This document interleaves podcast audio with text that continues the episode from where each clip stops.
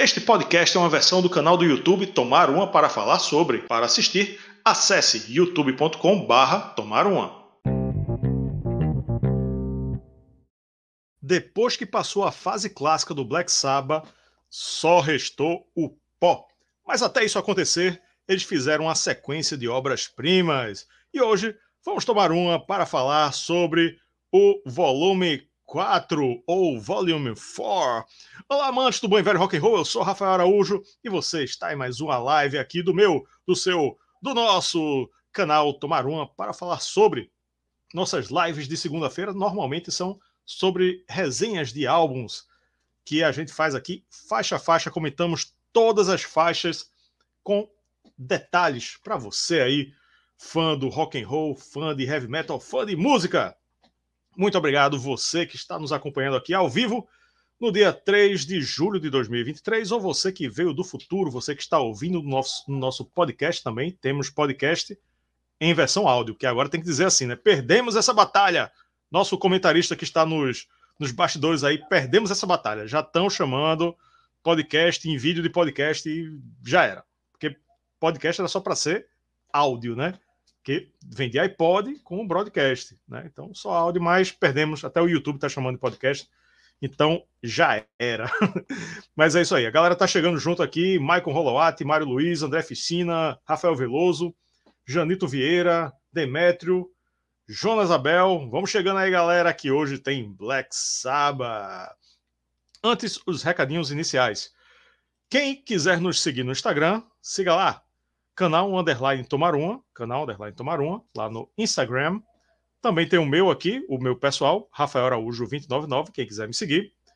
Temos nosso canal de cortes, nossa filial, youtube.com barra cortes do Tomar um Oficial. As nossas lives de, tema da, de temas da semana são cortadinhas e vão para lá, para o Cortes do Tomar uma, para quem gostar de ver os temas aí separados. Não esqueça também de mandar um super chat para ajudar a gente né? Precisamos aqui de estímulo para continuar aqui o nosso canal, nossa produção. Esse canal que tem cinco anos e é difícil, viu? Não vivemos do canal, nunca vamos viver do canal. Então precisamos que vocês nos ajudem. Você aí nos ajude. Você pode mandar o superchat, né, que é um recurso aqui do YouTube. Você pode se tornar membro do nosso clube de membros, que é massa. Tem Listening Party. Tem Listening Party é uma festa online que a gente faz aqui no Google Meet e ouvindo o disco, comentando o disco, depois vira um episódio exclusivo de podcast em áudio, tá aí no Spotify, tá no, nos principais agregadores aí de podcast. Enfim, várias vantagens, o melhor grupo de WhatsApp que existe, principalmente para você aí que gosta de colecionar, que é muito massa, muito massa mesmo. Vem aqui no botão Seja Membro, que tem tudo muito bem descrito aqui. Vou até colocar a fotinha aqui dos nossos apoiadores aqui do clube. Aí, ó, muito obrigado a vocês aí que fazem esse canal continuar existindo. Valeu mesmo, valeu, valeu, valeu. Tem plano, galera, a partir de um realzinho e 99. Lembrando também que, lembrando não, eu não falei isso. É, vamos fazer um sorteio, hein? Temos sorteios para os nossos membros, do nosso clube de membros.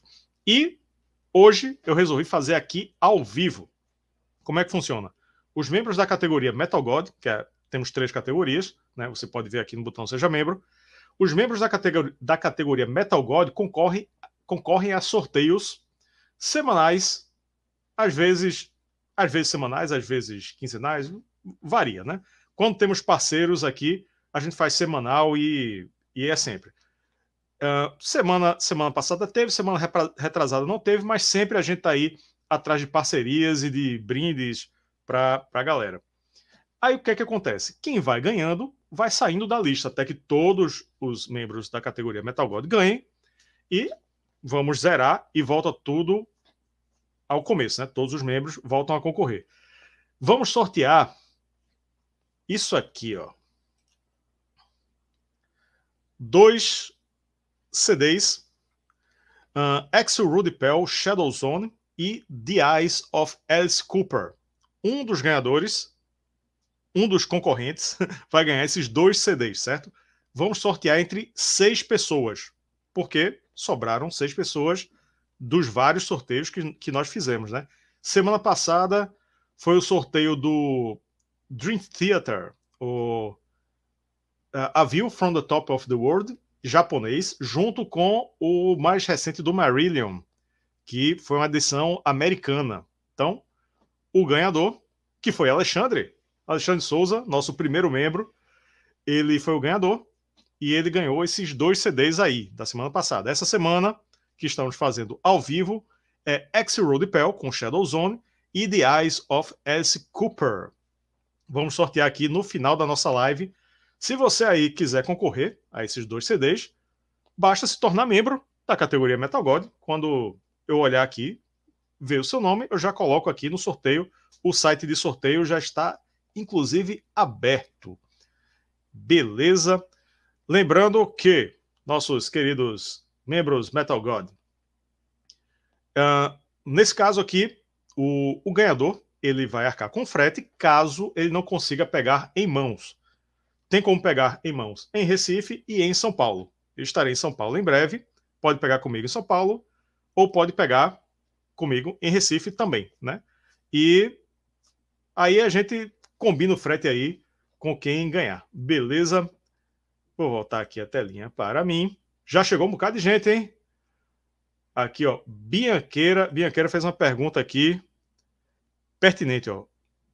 Rafael, quando sai a resenha do A Matter of Life and Death do Iron Maiden? Quase, Bianqueira.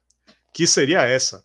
Eu fiz uma proposta para uma certa pessoa, bora fazer A Matter of Life and Death logo. Aí ele, não, porque tudo bem. Bom, vou, vou escolher um outro um outro medalhão aí para fazer e foi esse, foi o volume 4 mas ele vai sair, deve sair ainda esse ano, e o Dance of Death do Iron Maiden vai completar 20 anos em setembro. Então, vamos fazer aí a resenha de 20 anos do Dance of Death. São os dois únicos do Iron Maiden que não que nós não fizemos ainda. Ok. Cristiano, a reserva moral, já disse aqui, ó. A Boa Noite Cambada, para mim, é melhor é Wheels of Confusion. Por que ele está dizendo isso? Porque eu lancei a enquete qual a melhor música do volume 4? E eu, colo eu sempre coloco o, as mais populares no Spotify, né? E Wheels of, Conf of Confusion não está. Né? Então, as concorrentes, as concorrentes são Changes, uh, Snowblind, Cornucópia e outras. Se for outra, comente qual. Por enquanto, o Snowblind está ganhando com 54%, Changes está com 15%, Cornucópia 12% e outra 19%. Se fosse pelo meu gosto pessoal também, dessas aqui só teria é, Snowblind. Teriam outras duas aqui. A galera tá chegando. Não tô conseguindo acompanhar direito, galera. Vão chegando aí, vão comentando, vão compartilhando. E sem, sem mais recadinhos, por enquanto, vou introduzir ele, que vem de. Que vem não, que está em Curitiba, Paraná. Ar do Glombe, seja muito bem-vindo. Rafael Araújo, como está? Prazer estar aqui para falar de mais um grande disco. Olá, pessoal, bom dia, boa tarde, boa noite. Se você é do futuro, se você é do presente, boa noite. Estamos aqui para falar do melhor disco do Black Sabbath com Ozzy. Uh, polêmica! É isso aí, galera. Para quem está chegando no canal e realmente não me conhece, eu acho difícil, né? O pessoal da, do clube de membros já que me conhece. Haroldo Globo, jornalista aqui de Curitiba, tem um nosso podcast original, que não é de vídeo, né? Parafraseando aí que perdeu, perdeu uma batalha, não, continuamos aqui. Que é o que o Cristiano, com o Yuri já participou, com o Rafael, outros membros aqui, o Demétrio também, que é membro que já participou agora, falando do Judas, do Turbo, o disco que causou polêmica, mas é um disco bom pra caramba. E eu estou aqui sempre convidado para falar de grandes discos ou discos que eu considere muito bom. Obrigado, Rafael, pelo convite. Nós que sempre, sempre que fazemos essa dupla aqui na, nas resenhas faixa a faixa, a gente vem com camisa de clube de futebol. Eu escolhi aqui a minha, a camisa dourada do Esporte Clube do Recife, líder da Série B do Campeonato Brasileiro neste momento pelo saldo de gols, mais líder. E uh, essa camisa aqui é a dourada do esporte, que o esporte jogou a Libertadores com ela. Depois que ganhou Aí, a Copa do Brasil, o esporte jogou a Libertadores alguns jogos com esta camisa comemorativa dourada. Qual é você está usando, Haroldo Glombi?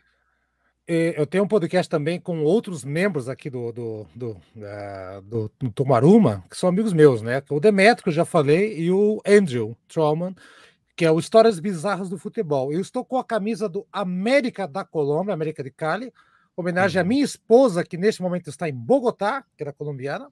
Tá vendo lá? Beijo, amor. Besitos, muñequita, te amo demasiado.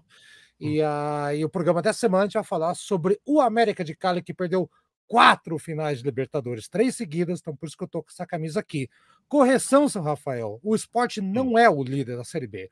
O líder não da Série é? B. Não, é o Coxa. O Curitiba está liderando a Série B porque ele não sai da lanterna. Ele, está, ele, ele é o primeirão, ele é o primeirão lá, né? Ou como diz, diz os amigos meus aqui, eu falo brincando, ele é o líder da seletiva para a Série B do ano que vem. Mas de qualquer maneira, faça uma troca justa. Sobe esporte, tchau, coxa. Maravilha. É isso aí. Alexandre está dizendo aqui, ó, como Wheels of Confusion é, não entrou na, na enquete. Eu Concordo. também colocaria, eu já vou dizer logo. Para mim, eu colocaria Wheels of Confusion. Não, não, mas eu usei o meu critério, o, o critério ah. da popularidade. Eu colocaria, assim, se fosse critério pessoal, Wheels of Confusion, entendi, entendi, entendi. Uh, Supernaut e Snowblind. Nem Changes entrava aí nessa enquete. Entra, entrariam essas três. São minhas três favoritas. Já dando um tá. leve spoiler.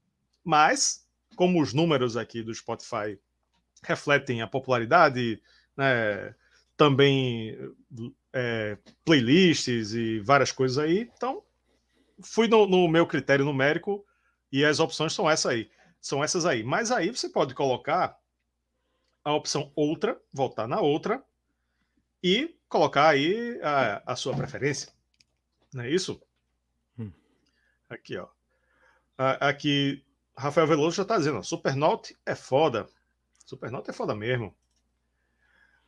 Haroldo, essa é nossa resenha faixa a faixa 165, de número 165. Uh, nós fizemos aqui no canal, de modo geral, 10 resenhas. Estão, aliás, estamos fazendo a décima agora, neste momento. Volume 4, agora, Décima Mob de Black Rules, Sabbath. Décima de Black Sabbath. Black Sabbath. Só acho que fez. É. Vai.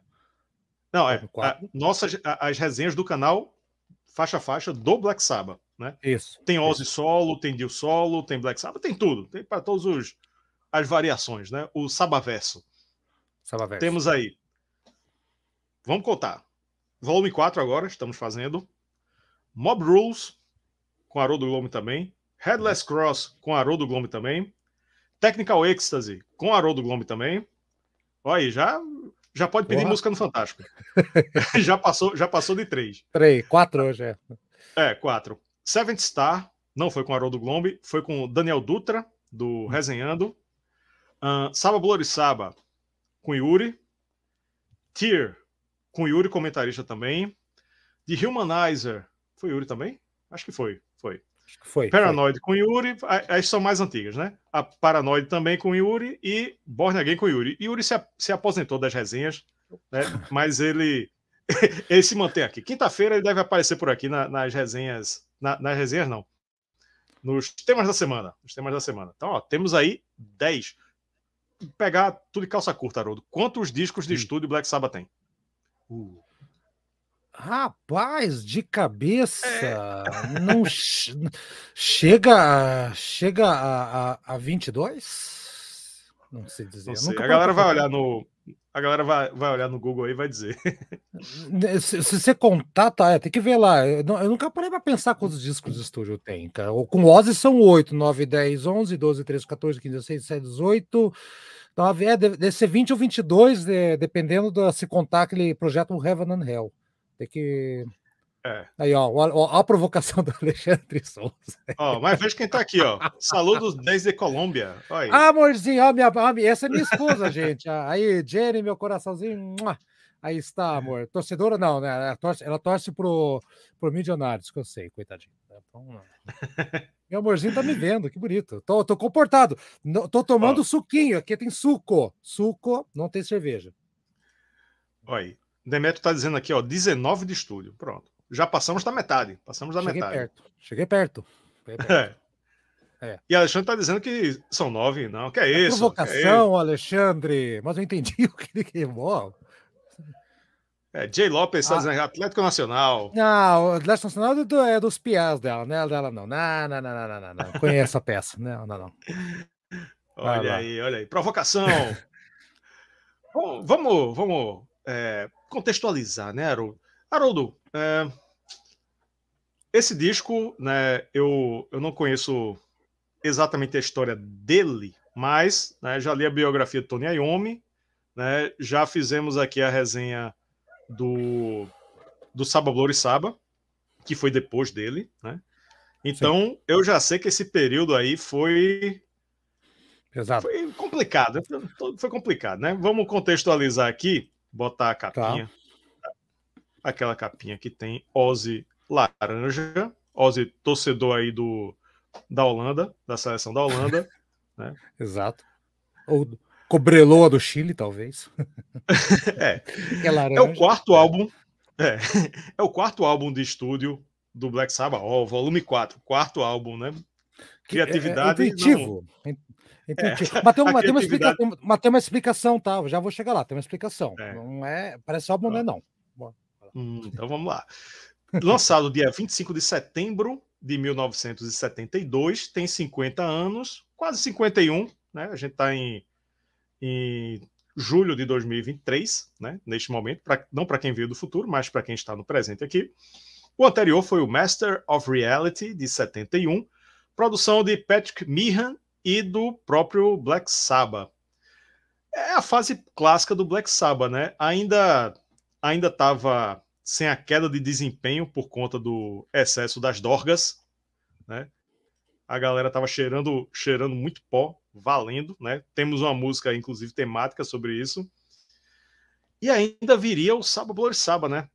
Eu que fiz uma pesquisa, eu, eu fui o comentarista, né, do, do eu, eu era, eu estava na sua posição na resenha do Sábado Glory Saba. Ah. E aí eu fiz a, a pesquisa, eu reli o, os capítulos, o capítulo lá do Sábado Glory Saba.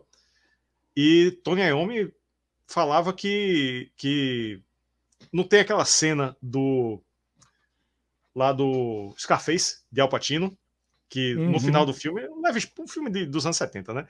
Mas sim, sim. que a galera invade a mansão dele e ele tá com a, uma montanha de coca na mesa, ele mergulha a cara assim, sai todo, ah, todo melado de, de pó e, e atirando todo mundo, pronto. Tony Iommi disse que o, o, as sessões do Black Sabbath era parecia era que nem aquela mesa de de Alpatino no, é. no filme, né?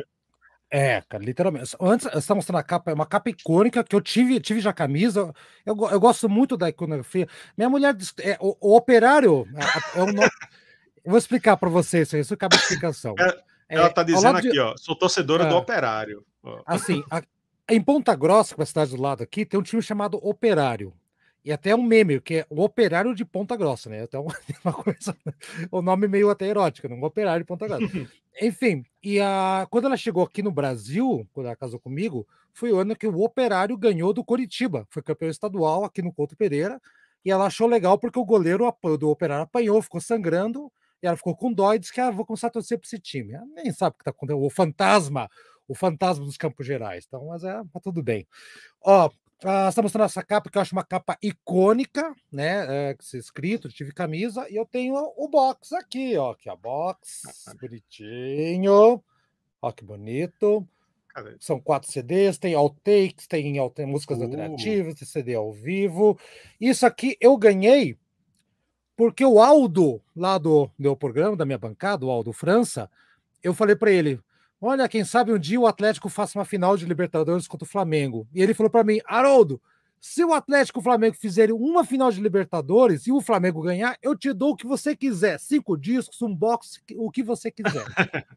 Sério, ele falou isso na fase de grupos. Depois que o Atlético tomou de cinco do Strongest. E foi a final. E ele foi lá, palavra é palavra. Me deu um box, brigadão, Aldo. Eu amo esse box aqui, eu escuto pra caramba. Voltando aqui então, você gosta da capa, seu Daniel? Eu acho bonita. Daniel de. É. Ah, de novo, de novo. Outra explicação. Tá eu, eu, eu, sempre chamo o Rafael de Daniel e o Daniel de Rafael e é uma confusão. Rafael, gosta dessa capa de disco aí, bicho? É, a gente ia chegar no tema, na, no tópico da capa, mas já dá para incluir aí, já que é todo um contexto só. É. Eu não gosto, eu acho ela icônica. Né? Eu gosto da tipografia do, do nome Black Sabbath, volume 4, nessa né? disposição. Essa fonte da letra, né, ela é bem é, ela é bem retrô, né, bem da época. Mas o essa foto de, Ozzy chapada aí laranja, eu acho eu acho meio sem pé nem cabeça, entendeu? Ela virou icônica, né? É uma capa muito reconhecível.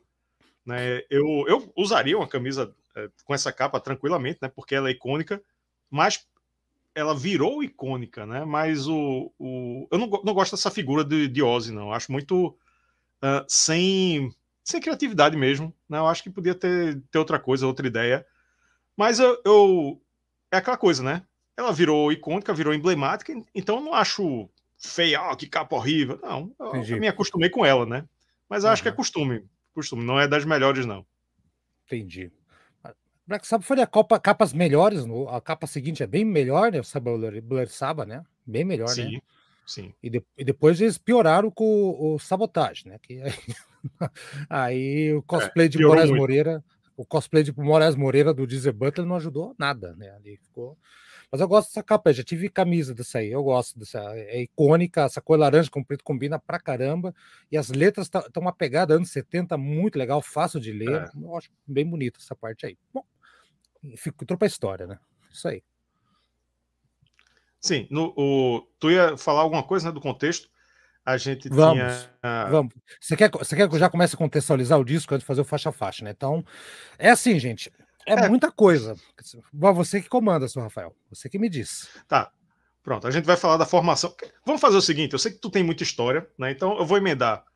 Já, a gente já falou da capa, vamos falar do contexto e a formação. Aí tu, tu manda aí as curiosidades, as, tudo que tiver. A formação, vamos botar a fotinha deles, esses rapazes simpáticos.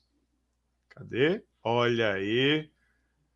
Moraes Moreira, Geraldo Azevedo. Maria é, Alceu Valença, Pepeu Gomes. Não, não, nada disso. Tony Iommi, guitarra, piano e Mellotron em Changes. Geezer Butler, baixo e Mellotron em Changes também. Tá aqui no, no meu crédito. Tem duas pessoas no Mellotron, no, no Melocoton, para quem Melocoton. preferir. É. Isso. Ozzy Osbourne nos vocais, nosso querido Ozzy. Bill Ward na bateria. E né, sobre a opinião, minha opinião sobre a performance deles é que né, Tony Iommi não tem nem o que falar, né? O cara é um, um gênio mestre, né, riff maker, né, do de melhor de todos os tempos, né? O cara é uma máquina de fazer riff icônico, né? E Ozzy tá cantando muito bem, ele tem uma performance boa, claro, dentro da limitação dele, né? A gente já sabe como é que ele vai encaixar as frases ali, né? Mas ele mandou é. bem dentro, dentro dos limites. Ele não é Dio, né? quando entrou Dio a gente já sabe virou outra história. Mas Ozzy também faz, é, é, fundamental aí na história do, do rock e do metal, né? Não, não é porque ele é menos habilidoso, foi menos habilidoso que Dio. Foi, né? Tá aí vivo, mas com sérias limitações, né? E, e Dio não tá mais aqui. O Dio morto ainda é mais habilidoso que o Ozzy. é isso? Caramba. Não, gravado, gravado. Bom, tá bom, tá bom. Tá bom. Ah, Bill Ward, né? Dando conta aí do recado, manda bem na bateria. E como? É. E Geezer Butler, bem demais no, no baixo, e é o letrista, né?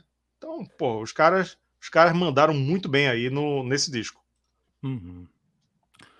A formação não tem que falar, cara. A formação clássica. Essa foto aí é de 78, quando o Ozzy voltou. O Ozzy tinha saído, uhum. ele já estava querendo fazer a banda dele, ó, a camisa dele lá, Blizzard of Oz. É... É, primeiro disco, a banda ia se chamar Blizzard, acabou virando o nome do disco, carreira solo e tal, então ele já tinha, já estava já começando a cogitar. Tá dando umas indiretas ali, o Black Sabbath nem percebeu a camisa ali, né? É. Já tava querendo, né, fazer o um negócio lá.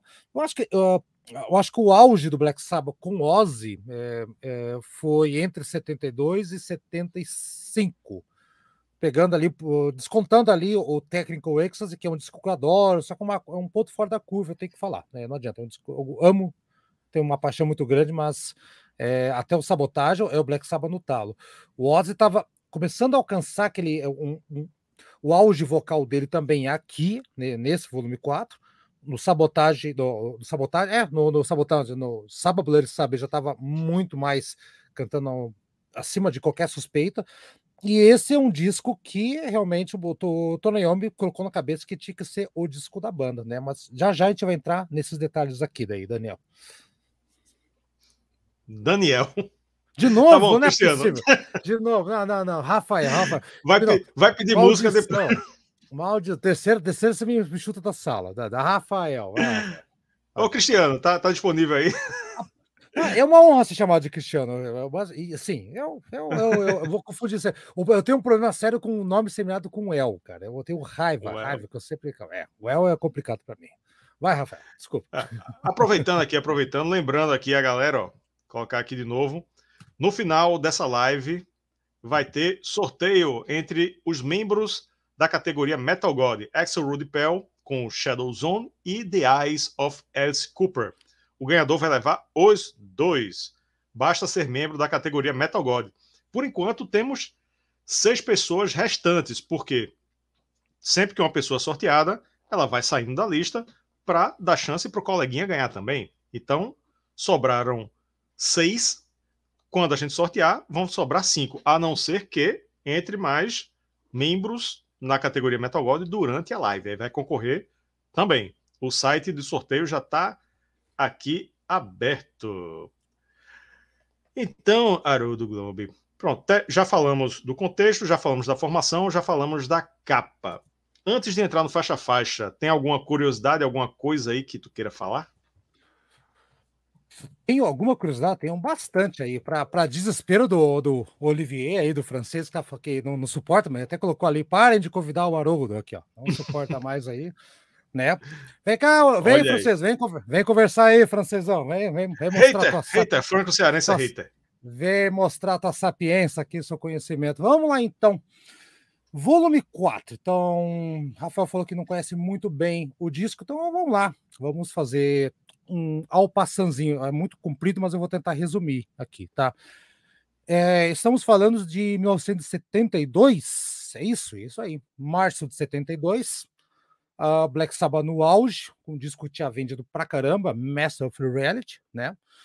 E eles estavam fazendo show atrás de show. Rafael, se você puxar da memória, uh, outras resenhas ou outras conversas, você vai lembrar que o Black Sabbath era um bando de piá de 22, 23 anos nessa época aí. E tava no quarto uhum. disco deles, e eles gravando disco atrás de disco, né, cara? O primeiro disco gravaram em dois, três dias, o Paranoid gravaram na estrada, o Master of Reality uh, falando, é, gravaram também com, com correria, e o Dizzy Butler não estava aguentando mais em 72. Ele já estava mentalmente, fisicamente esgotado. Bill Ward, baterista, já, ele chegou a pegar hepatite, com 22 anos, que é hepatite B, por causa de uso de drogas, de, de injetáveis, aquela coisa toda. E a foi muito complicado assim, porque eles estavam terminando a turnê americana do Master of Reality, em 70, em março de 72. Até eles foram num, num hotel, até, até, separei o nome do hotel aqui para não errar, Ed, é, Edwater Inn, em Seattle. O que, que é o Edwater? É, é um hotel que fica literalmente em cima do mar, tá, Rafael? Em cima do mar. E é lá que aconteceu a famosa história do John Bonham, que ele pegou e, e e colocaram lá, pegaram um tubarão, né? Que é um hotel que os quartos ficam em cima da, da água. E você pode pegar o cação, que é aquele tubarãozinho. O pessoal tá lá no hotel, fica comendo, jogando coisa, o tubarão fica tudo por ali. Então diz que é fácil você pegar com a mão na janela do, do, dos quartos. E teve aquela história que depois foi desmentida, que o Led Zeppelin, né, o John Bonham, usou o peixe nas partes mais nobres de uma grupo, aquela coisa toda, né? É, entrou pro histórico tal. E o que acontece? Toda banda queria ter o seu momento é, é, com o tubarão no hotel, tem um incidente com o tubarão. E o Ozzy foi um desses. Ozzy ah, Osbourne claro. pegou um tubarão, pegou um tubarão e deixou na banheira do quarto dele e foi pro show, cheio de água. Quando ele voltou, óbvio, o tubarão estava morto, sem oxigênio. Então ele teve a ideia de pegar com uma faca, abrir o tubarão e usar o sangue dele para pintar a parede do banheiro, do quarto, fez uma zona lá. Para ele ter uma ideia. Olha como é que era o nível de loucura. Tonayomi, no quarto ao lado, também pegou um tubarão e acabou jogando na janela do lado. E entrou na cama e caiu dentro do quarto do Bill War, na cama dele, que se cagou todo, literalmente, de susto. o Bill War, é bom deixar bem claro que ele era alvo de bullying por parte do Black Sabbath. Ele jogava, era é. normal é. o Tony Iommi jogar fluido de isqueiro, assim, né, Rafael? Tacar fogo, e, literalmente, umas brincadeiras meio babacas, assim, né? Fato é que a banda tava nesse nível, assim, com muita droga na cabeça, muita droga mesmo, montanhas. E quando eu falo montanha, não estou falando é, sentido figurado, é montanha mesmo, né? E eles tinham uma turnê para fazer no Japão, fazer uns shows no Japão na sequência. Quando foram para o Japão, faltando, deram um final de semana de folga para eles, chegaram lá para embarcar e o Japão foi lá, quem que tá vindo aí? Falou, Ozzy Osbourne, não, não, não, não. Negado. O Ozzy tinha sido preso quando era jovem. Não entrou no Japão. Tonayomi, drogas. Quando negado. era velho também. Depois, Depois também. É. é. Tonayomi, negado também. Dizer Butter, negado também. Enfim, cancela. Eles iam fazer show no Japão, nos mesmos locais onde, onde o, o Deep Purple iria gravar três meses depois os shows lá do Made in Japan. Acho que era o Budokan, que eles iam tocar, alguma coisa uhum. assim. E o Black Sabbath também teve um prejuízo grande porque eles iam aproveitar a viagem para lá para passar pela Austrália não valia a pena mais fazer.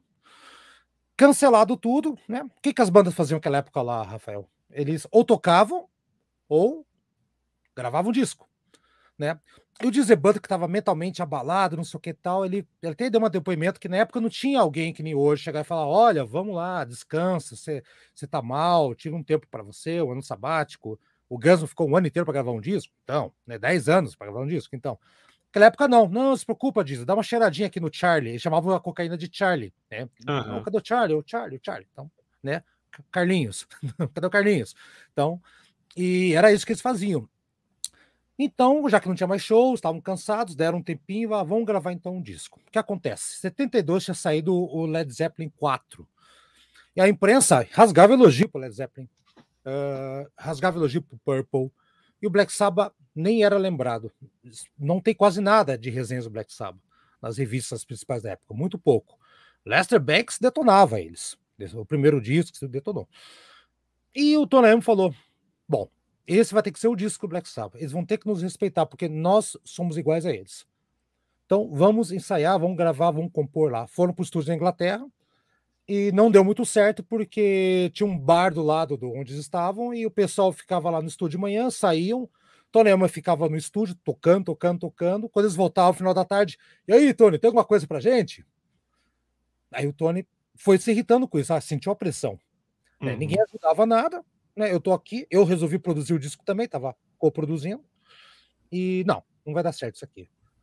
Vamos para onde? Eles tiveram a ideia de ir para Bel Air, Los Angeles, lugar mais Sim. chique. Foram para lá alugaram a mansão do, do um milionário local, industrial, da família DuPont. Mesmo DuPont, de tintas, plástico, esse aí que fazer que a gente tem até hoje aí, por aí. E até foi engraçado que o Disney Butler era contra a guerra nuclear, fez o War Pigs, aquela coisa toda, era ativista e tal. Nem se tocou, tá tão cheio de droga que nem se tocou que a DuPont é uma das empresas que forneciam elementos químicos para a bomba atômica, por exemplo, assim, né? Uhum. Foram para a mansão deles, da, dele, alugado, e um gravaram um estúdio lá, não lembro se era Record Plant, agora me fala o nome aí, talvez aí o, o Reserva Moral me ajude, né, Cristiano, me ajuda aí. E, a, e o que acontece? O pessoal lá do entorno ficou sabendo, né, os loucos da cidade, Black Sabbath aí. E montanhas de cocaína entravam na casa.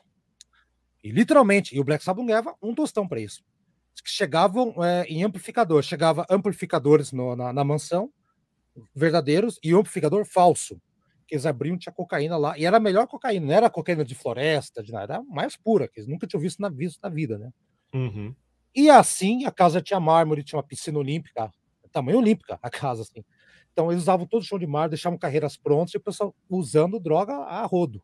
E o que acontece? Começou a entrar muita gente, muitos freaks entravam lá, grupos, mulheres aos montes, né? Para resumir a história aqui, Acontece, o Ozzy estava tão doido nessa, nessa história aí que ele, ele acabou sentando sem querer, Rafael, num botão, que era um botão, é o milionário a casa, né?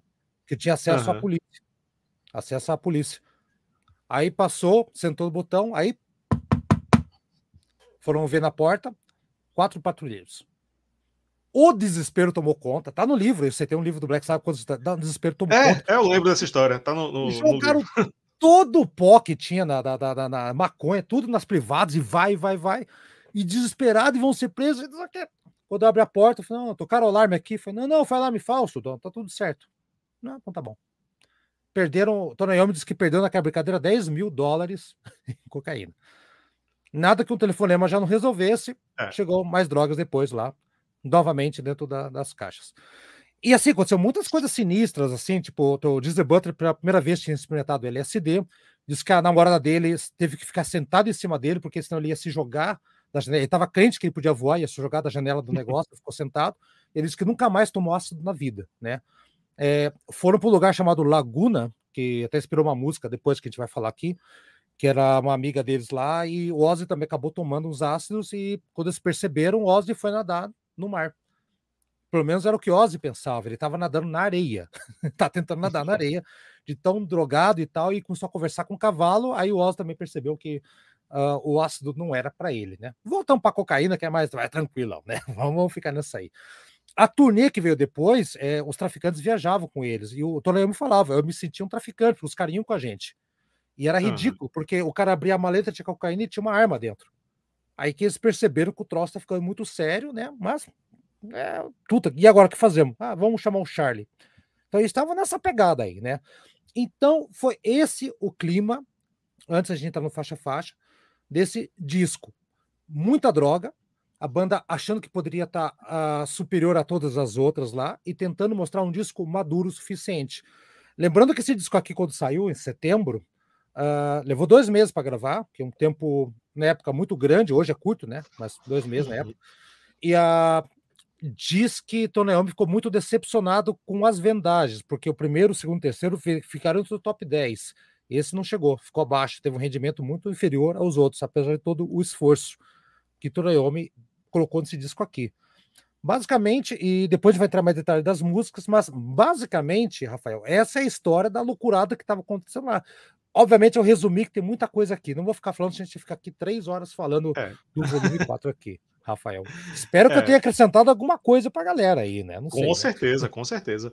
Eu ainda lembrei de um detalhe, né? faz muito tempo que eu li a biografia, mas eu lembro disso, que Tony Iommi, a, a biografia de Tony Iommi, ele diz que eles não sabiam quanto ganharam, quanto ganhavam de dinheiro da gravadora.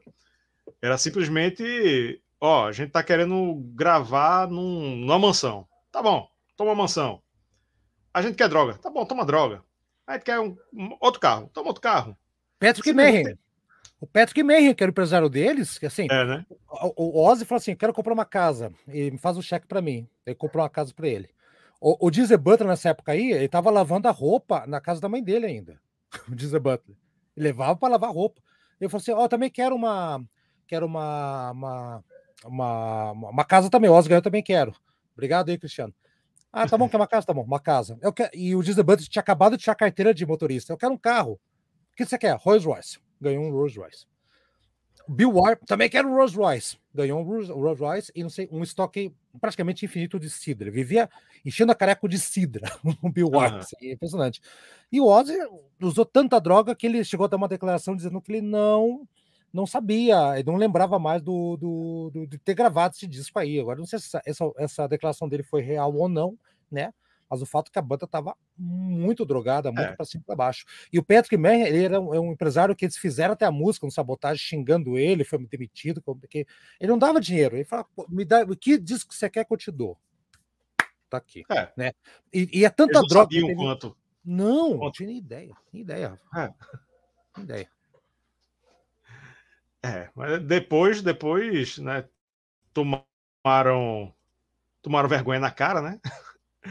e foram e foram, né? Demitiram o cara, enfim, e, amadureceram um pouquinho, né? Um pouquinho, Fizeram uma muito. música, uma música homenagem a ele, né? The Right, do, do... Foi. É, ué. Foi, foi, foi. Isso que aconteceu. Essa história do, do, do, dos bastidores do, do Saba 4. Quem é velho chama isso aqui de Saba 4. Saba 4. É isso aí. E o nome do disco, já antes a gente partir, o último detalhe, é, hum. Tava na moda isso aí, tá? Tava na moda. Então, o Black Sabbath não, não dava nome aos discos, né? Black Sabbath 1, 2, 3. O 4 nem é 4, não tem nem nome. O Black Sabbath. o Led Zeppelin. Chamam de, de, de, de, de quatro com o quarto disco. E tava vendendo tanto que eles se esperaram. Puta, vamos colocar quatro, colocar no volume, né? Não sei porquê. É, Chicago, fazer Chicago 1, 2, 3, 4, 5. Então era meio que uma moda que acontecia na época lá. Então foi uma tentativa de colar nessas bandas que faziam esse tipo de coisa aí, de colocar esse nome. Tipo, se dá dando certo, deve estar ajudando para vender. Então, eles fizeram lá o, o Saba 4, o volume 4, com o Ozzy fazendo 4. É, se eu não me engano, se não me falha a memória, posso estar falando besteira também. Parece que eles queriam colocar o nome é, Snowblind. Snowblind, que foi proibido, é. né? No, no disco proibido. tem uma, foi proibido ah, e no disco tem, tem uma referência à cocaína que é a, obrigado à grande a grande companhia de Coca-Cola de Los Angeles, a Great Coke Company, que é, é. agradecendo aos traficantes. É assim, é impressionante como esse disco é o, o seu disco anterior foi da maconha, né? Sweet Leaf, aquela coisa toda. Esse aqui é o é aí, ó, Cavador vetou. Cavador não, não, não deixou. Ah, esse o Cristiano está dizendo aqui que foi que foi vetado pela gravadora. Exatamente, o gravador falou, Aqui não, Salomão. Não, não deixaram, não. É, mas veja, o se vo... nessa música a gente vai chegar nela já já, mas o ela, ela trata como metáfora, né, a cocaína, a não ser num, numa numa passagem bem é, sussurrada, né? Cocaine, né? Fala cocaine assim, mas o resto é tudo metáfora, tudo metáfora. Uhum. Então, né? Podia, podia, podia, poderia tirar esse sussurro, né? E deixar só as metáforas. Sim, sim. É, Cristiano está dizendo aqui, ele está dando de patrulha da pronúncia. Geezer, só precisa aprender que é. Geezer e não Geezer, que é Geezer, não Geezer Butler. Geezer, Geezer, depende da pronúncia, depende, se for no sul da Escócia, é Geezer. É. Depende muito assim. Bom, se for para cima, tem que chamar de Black Sabbath, que nem o é. Atlético. Se for para pensar E não é assim, volume 4, é volume 4. Volume 4, exatamente. Então, é. se for para pensar assim, deixa eu contar mais um detalhe, já falei aqui, é, quando eu estava fazendo um jogo da, da é, Brasil, não sei quem lá, os, os, os, narradores do Brasil foram perguntar para os narradores franceses como é que se fala o nome do, do, do jogador de vocês para a gente falar certo. Os caras olharam aqui, por que vocês querem falar com a pronúncia francesa? A gente chama aqui Ronaldinho de Ronaldo. Por que, é. que vocês têm que fazer? Fala como vocês têm que achar como vocês falam, pô. É, exatamente. É. Não pode falar Guizer. Aí não. Guizer Butler não dá, né? Aí não dá. mas, mas, o resto tá tudo certo aqui. Parcial da nossa enquete. Qual a melhor faixa do Volume 4? Volume 4. As opções são Changes, Snowblind, Cornucópia e outra. Snowblind está ganhando com 65%, bem disparado. Changes não, segundo outra. Segundo outra. E aí, a galera. Bota aí, galera. Qual, qual é a outra? Escreve aí nos comentários. Ronaldo tá dizendo aqui, ó. Wheels of Confusion. Boa. E Changes em terceiro, Cornucópia em quarto. Lembrando, vai ter sorteio, hein? Entre os membros Metal God. Daqui a pouco, no finalzinho do Faixa Faixa. Boa. Então vamos pro Faixa Faixa, né, Haroldo? Vambora. São dez músicas, todas creditadas à banda toda, e as letras, todas as letras, creditadas a Geezer Butler. No total de 42 minutos e 8 segundos. Uhum. O lado A começa com Wheels of Confusion barra The Strainer. É, é uma dobradinha, uma dobradinha que tem aqui creditada, né? Rodas da Confusão barra O Alinhador. E a confusão é real, viu? Já que o disco começa com um blusão raiz, mas que logo se alinha com o rock pesado e arrastado do Black Sabbath, costurando as partes mais lentas com um riff de guitarra rápido e altas viradas de bateria. Ela tem duas sessões bem distintas da, melo da melodia principal. A primeira é um pouco mais psicodélica, é, onde a letra fala justamente das rodas da confusão. Aí volta para a melodia principal para depois entrar na, em uma parte instrumental semiacústica com violão e panderola de uns 3 minutos de duração e Tony Iommi solando loucamente na guitarra até o fim em fade out, porque deve ter durado, sei lá, uns 10 minutos, né? Foi, ba foi baixando assim. Não, 3 minutos tá bom, foi baixando, terminou a música, né? Grande faixa, literalmente, né? A maior do disco, que comete a ousadia de abrir o álbum, viu? É. Porque é, eu vi aqui, eu, eu ouvi, né, para estudar para resenha, uh, a versão remasterizada de 2021 Uh, e eu vi que tem uma diferença de tempo, de, de duração. Uh, ela tem 8, é, é, 8 minutos e 14 segundos na original e 7 minutos e 47 segundos no, no remaster. E cortaram gordura, é? É, cortaram alguma coisa aí. Cortaram alguma coisa aí. É muita coisa, né? Bastante. E, mas, bastante. enfim, faixa sensacional, abre muito bem o disco, que é uma faixa inusitada, né? Tão longa assim, logo na abertura, né? Ela é esperada para, sei lá, o final do lado A, o final do, do lado B, né? Mas abrir, Bom. inusitado e foi bom. Ousadia e alegria. Arranca bem esse disco, cara. Arranca muito bem, cara. Ah, acho que pelo fato de ser um disco que eu já conheço faz muito tempo, então já já já já, já, já é normal para mim escutar essa música como uma grande abertura, assim, né? Arrasa Quarteirão, acho que aqui é um exemplo de, de uma música movida pela cocaína também, essa sim, letra e tudo.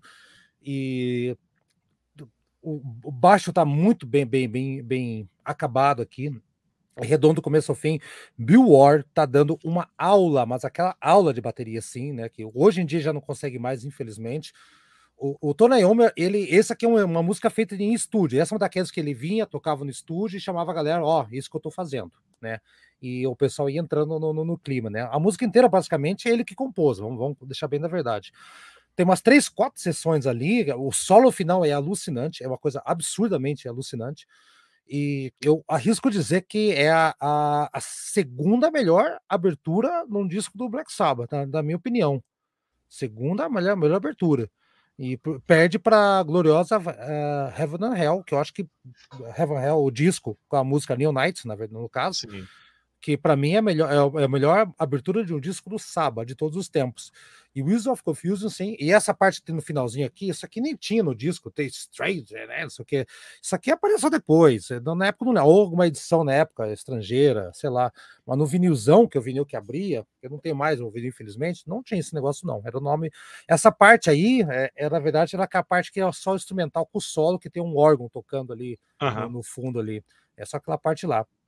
Um Basicamente, tocando, tocando no, fundo. no, fundo. Exatamente. O órgão série. tocando no fundo. Vai lá, seu Rafael. Okay. e é isso aí, cara. É, é, é, para mim, uma das grandes aberturas, assim. O Ozzy tá cantando muito bem. O Ozzy, se no disco anterior o Ozzy dava umas derrapadas, ou por causa do microfone, porque, ah, sei lá, a voz dele tava meio maluca, aqui ele tá num, cantando num tom muito bom, dentro dos limites do Ozzy. Tá? É. Dentro dos limites do Ozzy perfeita a música, cara. Essa aí é para escutar e sem pular. E quem foi o filho da mãe que cortou o pedacinho da música aí? Quero respostas.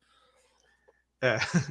ó, aqui tem informação. Cristiano Moura, reserva moral, tá dizendo aqui. Ó, aí, esse nome foi colocado na edição norte-americana. Ah, explicado. É o que explicado. eu tô olhando aqui no Spotify.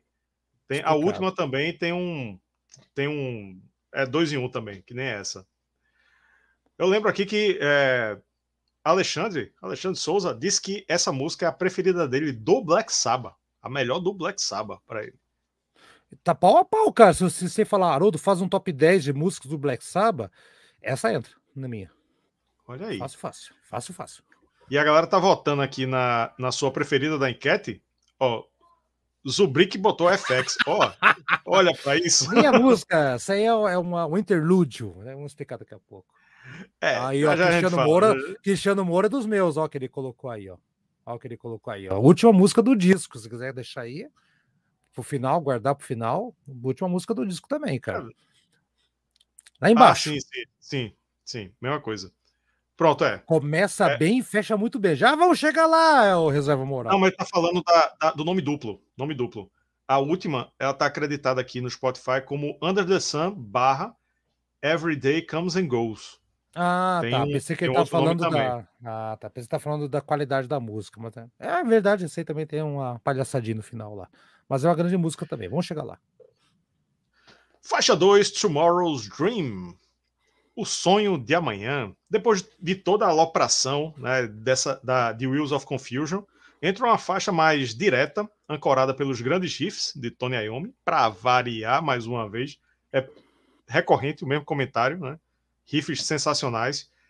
Ela tem um ritmo bem marcado, que ajuda muito o Ozzy a encaixar as frases, né? Ela é bem, muito bem marcada e ele encaixando ali certinho as frases na marcação. E ele tá cantando numa linha um pouco mais raivosa, né? Tá com raiva ali. E a não ser quando tem aquela sessão mais suave, mais climática, né? Aquela coisa mais etérea, assim, que é muito legal também. E a música curtinha, 3 minutos e 12 segundos. Também ótima música, né? Sendo que numa pegada bem diferente do de Wheels of Confusion, né? Talvez numa, num, num, numa organização mais é, mais tradicional, né, mais conservadora, ela tivesse aberto o disco, não Wheels of Confusion. Né? Não sei. Uma... É. Hum. Não, não estou dizendo que eu concordo com isso, né? Não, Mas não, talvez, entendi, entendi, entendi. Talvez entendi. O, a, pelo a tamanho. É, a gravadora possa pensar, não, pô, abrir com uma música de oito minutos, pô, vamos, vamos começar com uma música mais direta, mais forte, né? E essa seria Tomorrow's Dream. Mas eu concordo com, com a. Poderia ser Tomorrow's Dream, né? Mas eu concordo com, com o setlist aí do, do disco tá muito bom. E Tomorrow's Dream também é uma música muito legal, muito massa. A Tomorrow's Dream é uma música que eu gosto desse disco aí, mas ela. O Black Sabbath tinha uma coisa muito idiota dos anos 70, que é eles faziam apenas um single por disco. Mas por que, Haroldo? Não sei. É uma coisa. Não dá para entender. Todas as bandas, o Zeppelin, Purple, a Hip, saem com dois, três singles e tal. O Sabbath fazia um. E por algum motivo eles escolheram uh, a, a, gravadora queria que fosse Changes, né? Aí o falou: ah, ok, a gente tá fazendo um som diferente, mas não tanto, né? Vamos, vamos colocar um single, né? E a e colocou, colocar na verdade a, a daí o Black Sabbath escolheu essa música aqui, que eu acho que ela é uma música muito boa, mas ela tem uma cara mais, ela tem uma carinha de Master of Reality. Ela não tem uma cara do Sabbath 4, mas eu gosto muito dessa música, acho legal. E só que como single ela fracassou miseravelmente, né? É, se a banda tivesse apostado em lançar mais singles, Snowblind, né, uh, uh, ou qualquer outra, Supernaut, talvez tivesse o disco tivesse vendido um pouco mais. Mas como eles tinham feito lá o primeiro single do primeiro, do primeiro disco, acho que foi NAB, segundo foi Paranoid, e, e outro foi Sweet Leaf. Então eram, eram singles que pegavam bem. Esse aqui já não pegou tão, tão, tão legal, não, né? Não acho que. Eu não concordo quando você fala que a primeira música é meio arrastada, é, é, podia ser uma música mais forte para abrir o disco. Cara, o User Confused para mim é um rolo compressor, não, assim, calma. né? Vamos lá. Não, vou, vou, né, não, eu não estou dizendo que esta seria a minha opinião. Eu estou dizendo assim que normalmente as gravadoras decidem abrir os discos com músicas mais curtas, mais rápidas, mais pesadas, como Neon Knights no. Entendi, no entendi. Ah, Heaven entendi o que você quer falar. Agora entendi o é, que você é, falou. Tá bom. Pronto, é isso. não estou dizendo que eu concordo com isso, né? Entendi, entendi Seria entendi. o esperado uma música como uma Neon Knights abrindo. Pronto, imagina Heaven and Hell abrindo o disco Heaven and Hell. Seria mais ou Seria menos isso. Seria sensacional. É. Mas eh, ia, estragar um pouco a magia do negócio. Mas olha, a, a, o Nazareth fez um disco chamado Close Enough to Rock and Roll, que é um disco muito bom. A gente fez desenho lá no, no, no Antigas Novidades, que começa com Telegram. Telegram tem 10 minutos. Eu acho que 10 ou uma coisa assim, tipo, é uma música longa também. É uma coisa difícil acontecer, né? E o é. Black Sabbath, como ele queria ser respeitado, eles colocaram uma, uma música rasa quarteirão eu concordo que essa música aqui, a Tomorrow Dreams, é uma música legal, é a música que eles usavam para abrir os shows. Inclusive, né? Os shows 72 até 75 começava com. Não, 75 não, que eles já começavam a abrir com Symptom of the Universe, já mudaram.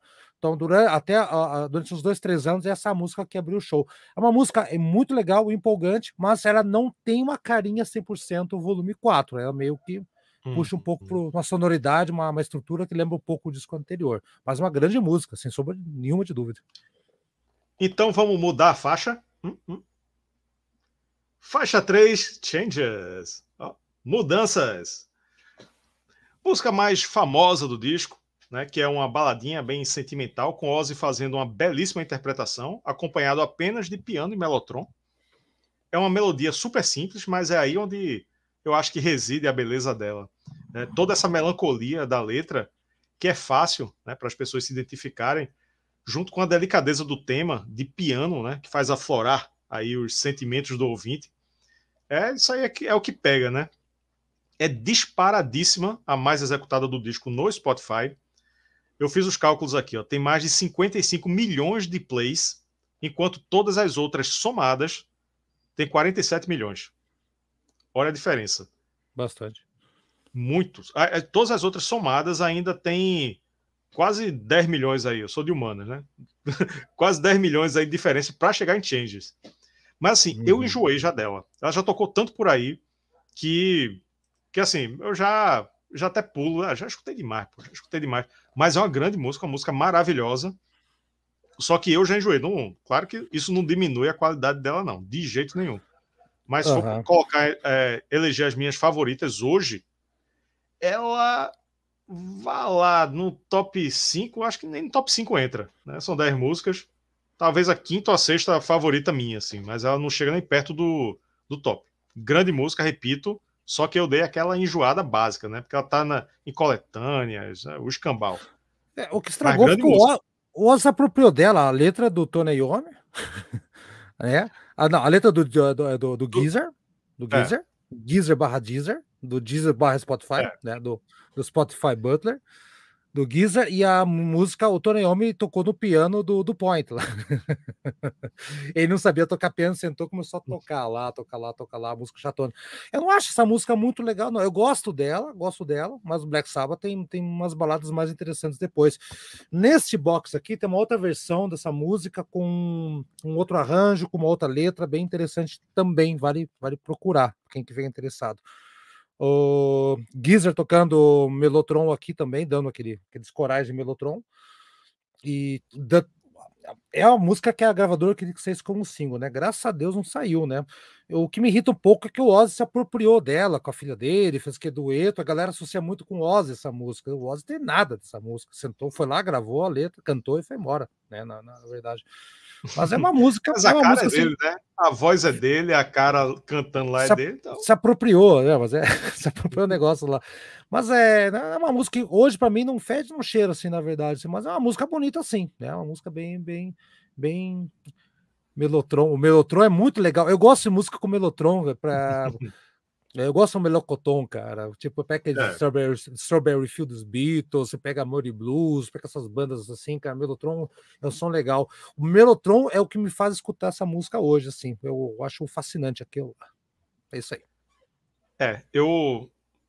Como sempre, né? Eu repito, né, eu quando vou estudar para fazer o, o, o faixa-faixa, né? Mesmo não estando na posição de comentarista, né? Mas na posição de host eu escuto muitas vezes, muitas vezes. Inclusive, tem, tem até mostrei pro pessoal, para a galera ver como eu sou masoquista, inclusive. Eu vi, eu vi no grupo que você colocou lá. É isso? Eu, é, eu tenho, tenho um site aí que faz a estatística do Spotify, a estatística mensal, e o meu disco mais escutado foi o que eu menos gostei de, dos últimos das últimas resenhas, que foi o Somewhere Out in Space do Gamma Ray, que né, foi o, o, disco mais escutado do mês. Ou seja, mesmo eu não gostando, escutei várias e várias e várias vezes.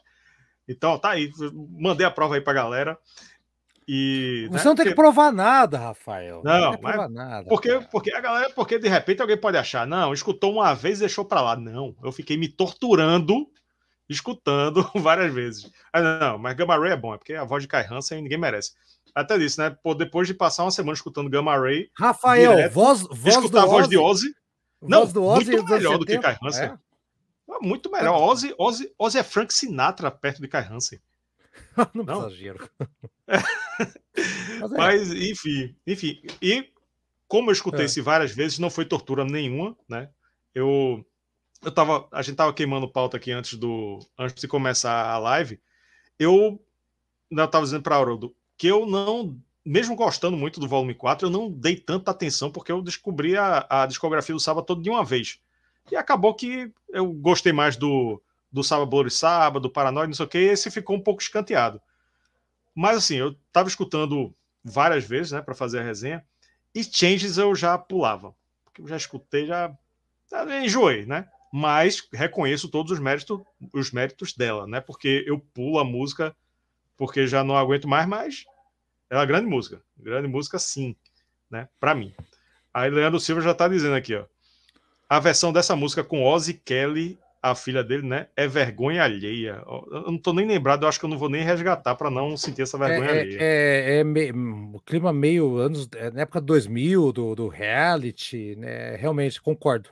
É muito, é muito, muito cringe. E o Uri tá metendo louco aqui. Disco bem mais ou menos. O volume 4 é mais ou menos. E ele tá dizendo que o Virtual Eleven é melhor. Isso aí, Yuri metendo louco aqui.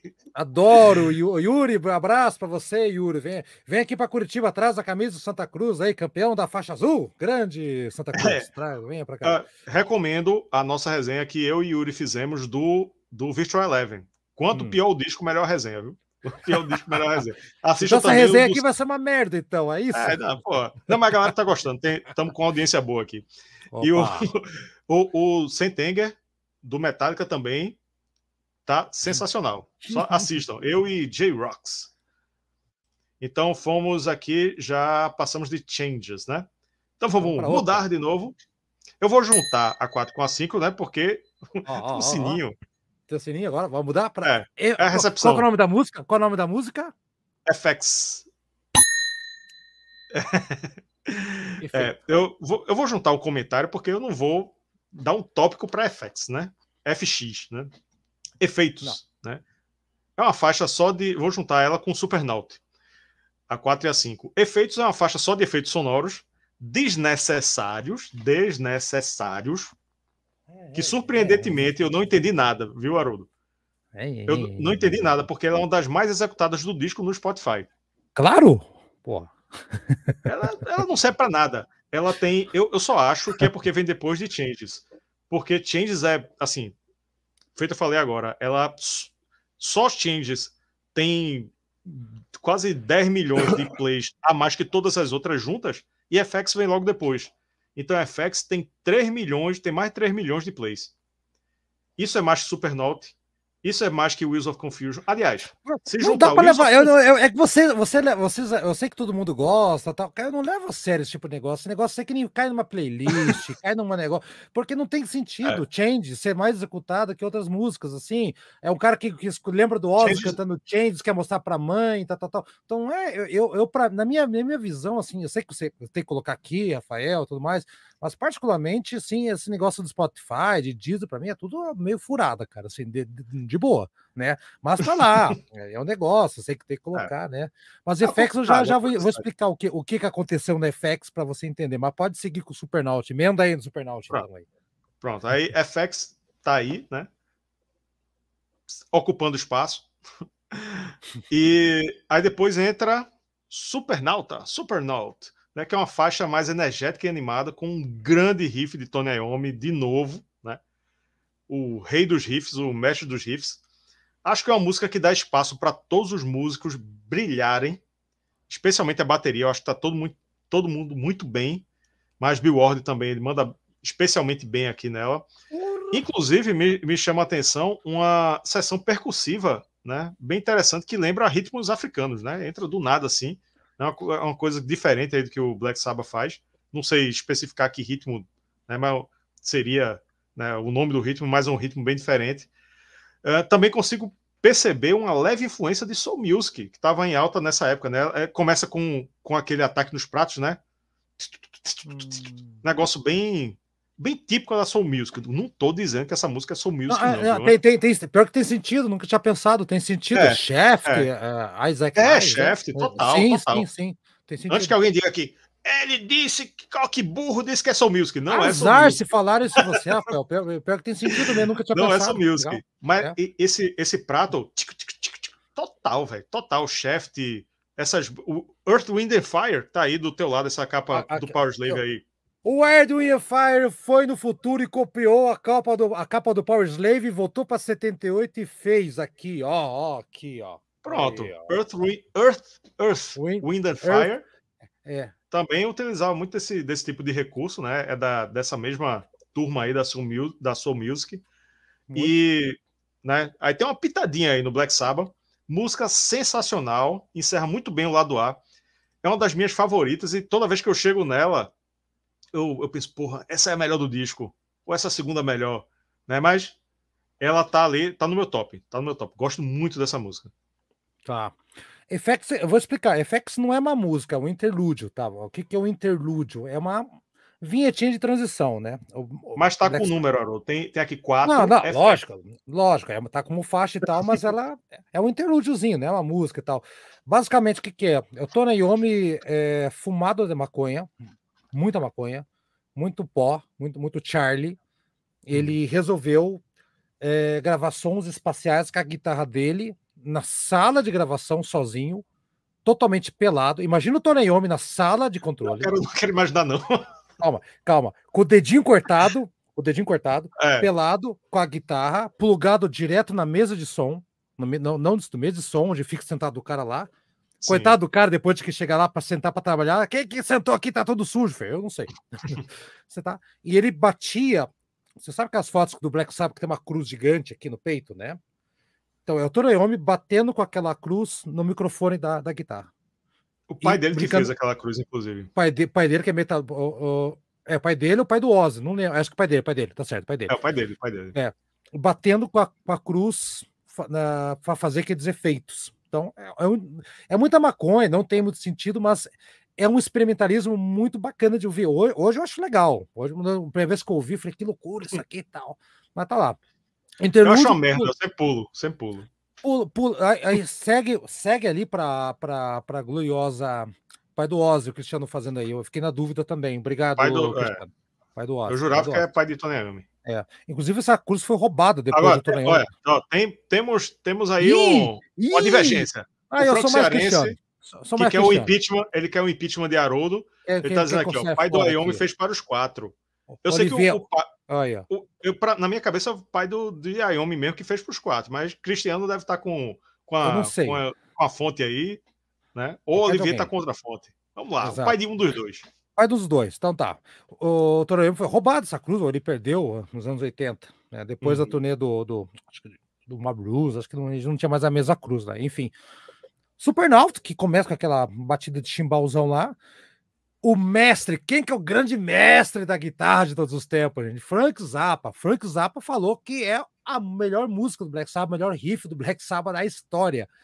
Tava alucinado ele, assim, ele, ele cravou isso, e eu com certeza, cara, talvez um dos riffs mais inspirados do, do glorioso uh, uh, Tony de todos os tempos, assim.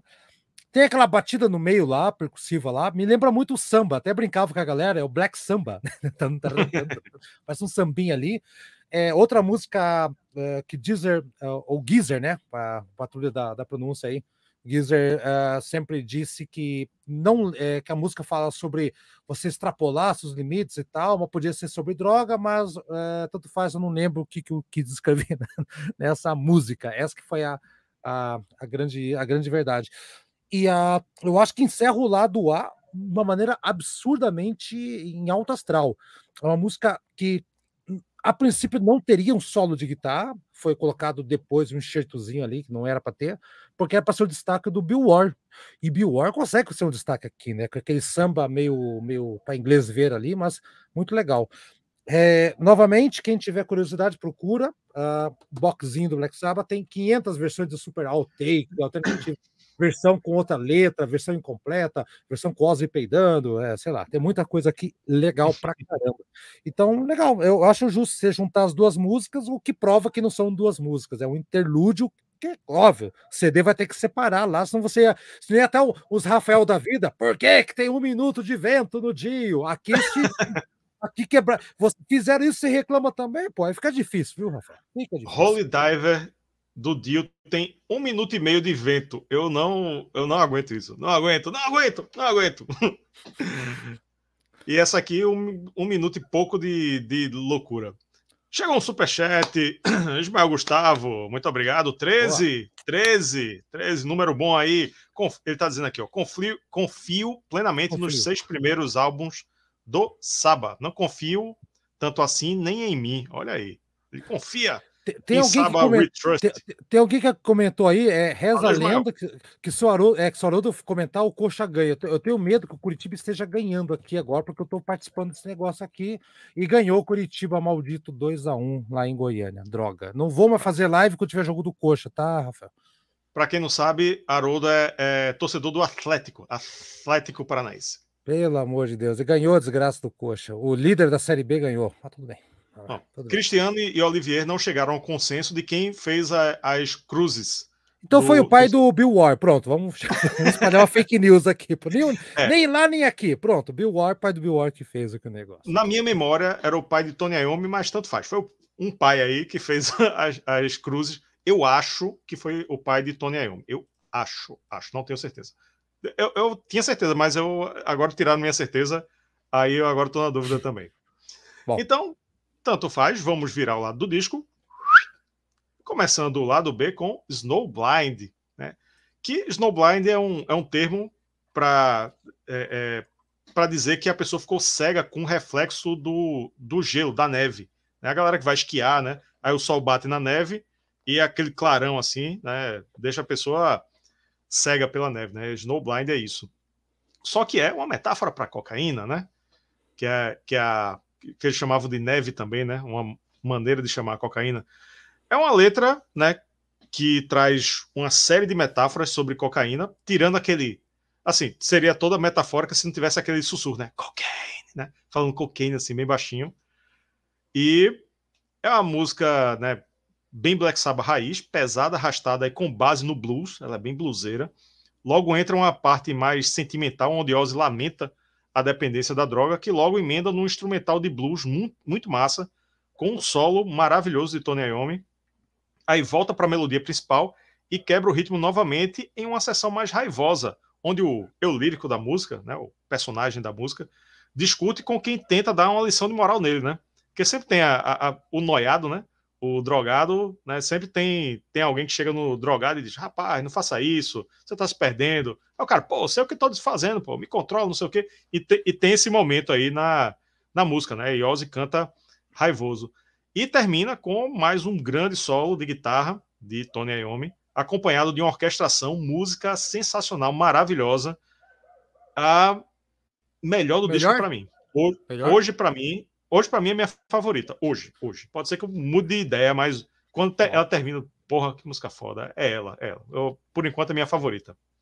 É, é, essa, essa é uma música que também é, esteve ao vivo né, na repertório do Sábado durante anos, até a turnê de 78 estava ao vivo, todos os shows tocavam. Você pode procurar bootleg, shows, vídeos tudo mais. E like, like, like, seu Yuri Moreira, isso aí.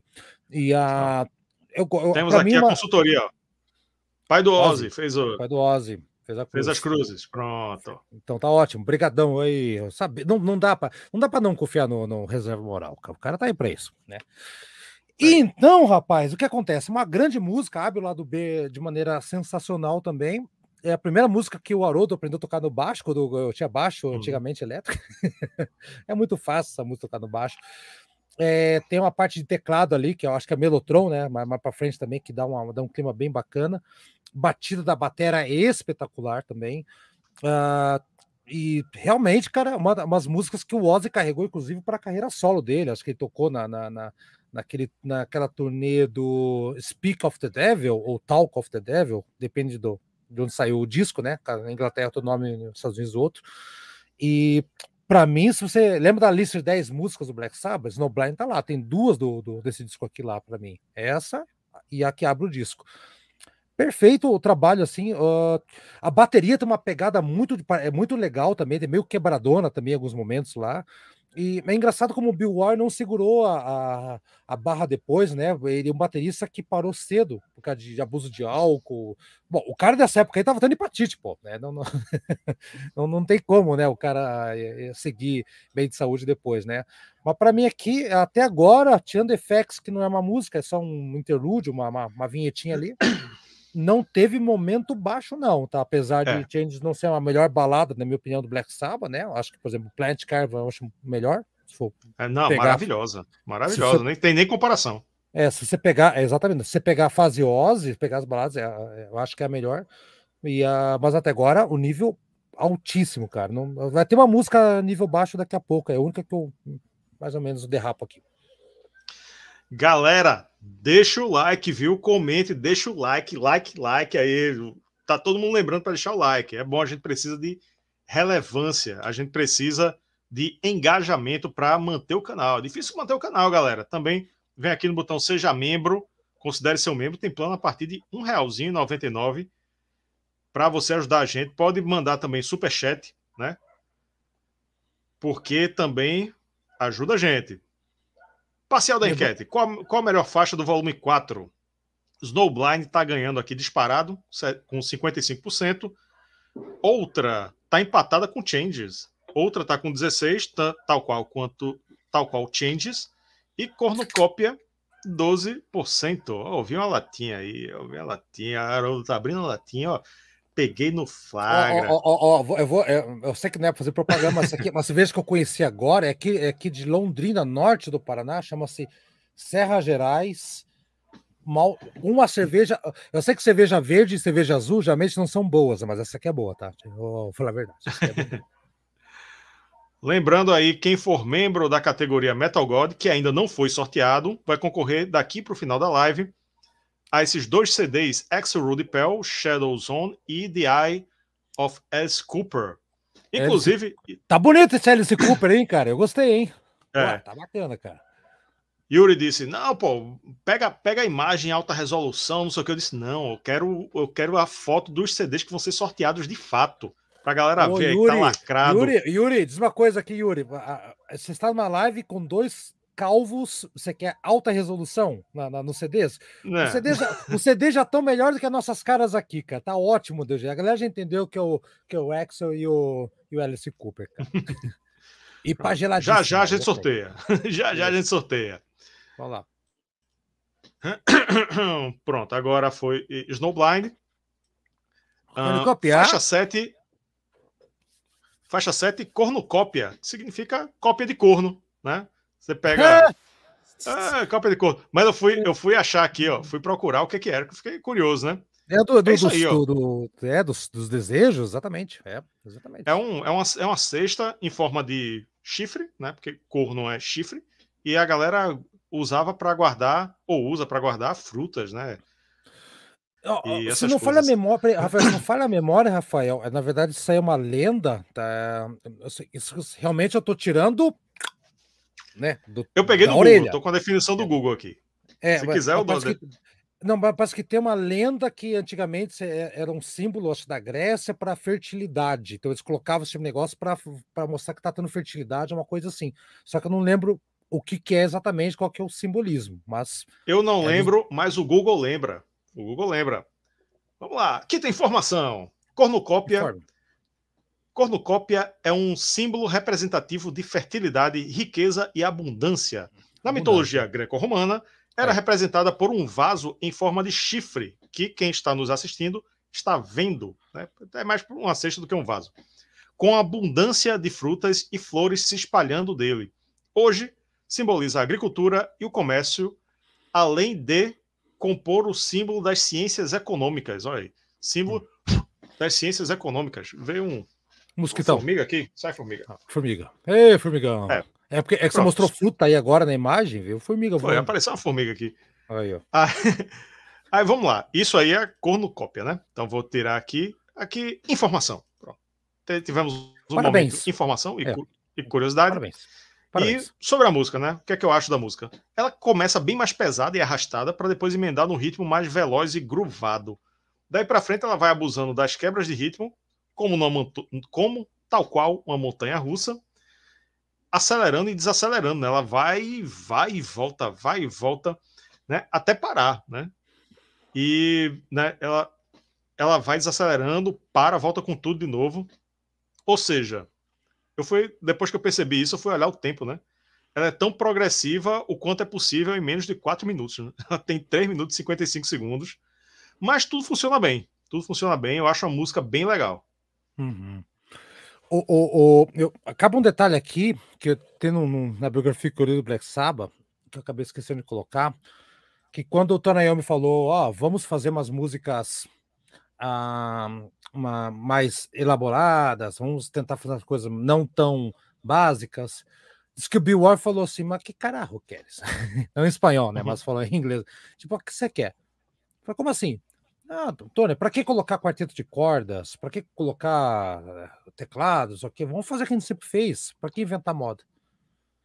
Uh, Bill Ward disse que naquele momento o, o Tony Iommi deu uma olhada direto para ele assim no estúdio, frio. E ele disse que foi a pior sensação que ele teve na vida. Então fez aquilo, colocou a mão nos bolsos e saiu do estúdio sem falar um A. E ele falou: pela primeira vez na vida, eu senti que o meu cargo uh, estava correndo perigo na banda. né? Então, e, e, assim, E na sequência eles foram gravar essa música. E Bill Ward, ele não acertava essa música de jeito nenhum. O Bill Ward fala em entrevista que ele estava completamente em pânico, que ele não. Ele estava mamado de cidra, né? Você vê, cidra, maconha, Sim. cocaína, tal, tal, tal. Cidra, cidra, cidra, que é viciado de cidra naquela época. E ele não conseguia acertar o tempo. E essa música, quem for músico aqui no, no, no, no Superchat, da, da, do grupo de membros, quem for baterista, tiver noção, é, nós não somos, né, Rafael? Mas é, dizem que essa música é completamente difícil de tocar. Você imagina com o cara, uma pressão com o Tonayomi olhando para ele, tipo, você sabendo que você pode se mandar embora, e tem que tocar uma música muito complexa.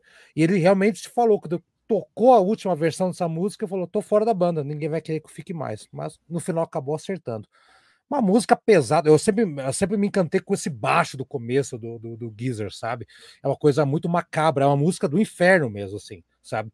É, tão pesado e macabro quanto a primeira música do Black Sabbath, do primeiro disco do Black Sabbath, assim, é uma música muito sinistra, com certeza influenciou as bandas de do, do metal, do rock no futuro. Eu gosto muito dessa música aqui. O lado B, cara, começou com duas, duas pauladas aqui. Bill War, meu caro amigo, onde quer que você esteja, você acertou a mão, não se preocupe, ficou perfeita a tua interpretação.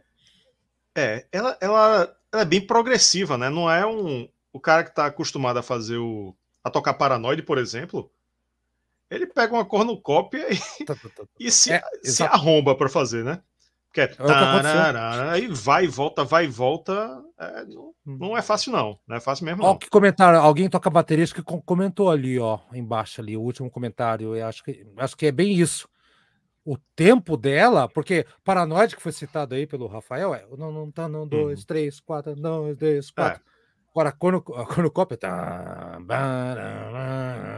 é um 5 por 4, 7 por 6. É, quer dizer, é, é, horrível. É horrível. É horrível. É, faz. aí depois. Parará, é foda. É foda. Vai, mano. Ed Ashton tá dizendo aqui. É. É. Ed Ashton tá dizendo aqui, o tempo dela é enjoadinho mesmo. É, tem Muito. que estar tá prestando atenção, pô. Tem que tá, estar tá focado ali, tem que estar. Tá, tem que estar tá careta, não pode estar tá muito doidão, a não ser que tenha praticado muito, né? Ah, sim, você tá falando isso pro, pro Black Sabbath com, com, com um, um, Himalaia de cocaína na, na mansão do Point. Fácil, né, bicho? É. é. É, mas uma coisa, uma coisa é Tony Iommi e outra coisa é Bill Ward, né? Tem, tem um abismo ali, né? Tem um, ah, mas Bill Ward é um baterista muito subestimado, cara. Eu acho ele um dos melhores bateristas, assim. Você, o Eduardo do nosso do, do Antigas lá, ele fala assim, cara, o Bill Ward, assim, a gente sempre fala do John Bonham, do Ian Pace, dos grandes bateristas, né? Carl Palmer, é, Cosby Power. Cara, mas o, o que o, o Bill Ward fez em Symptom of the Universe, aquelas viradas, o jeito que toca aquela música lá, cara, deixa todo mundo no chinelo, cara. Tipo assim, é, é, é, bizarro. A gente nunca a gente desvaloriza o Bill Ward porque ele é motivo de bullying, porque ele não conseguia tocar mais, tudo mais. É verdade, a galera meio que menospreza assim, mas cara, você, se você pegar um dia, Rafael, ficar escutando, vou escutar só, vou prestar atenção só na maldita bateria do Bill Ward desse disco aqui, ó, e colocar, você vai olhar, você vai, vai reparar, pô, cara, realmente esse cara aqui era, era complicadíssimo, né? Deixa eu contar um detalhe, um, um detalhe curioso a respeito do Bill. Uhum. Posso contar aqui, Rafael? Pode?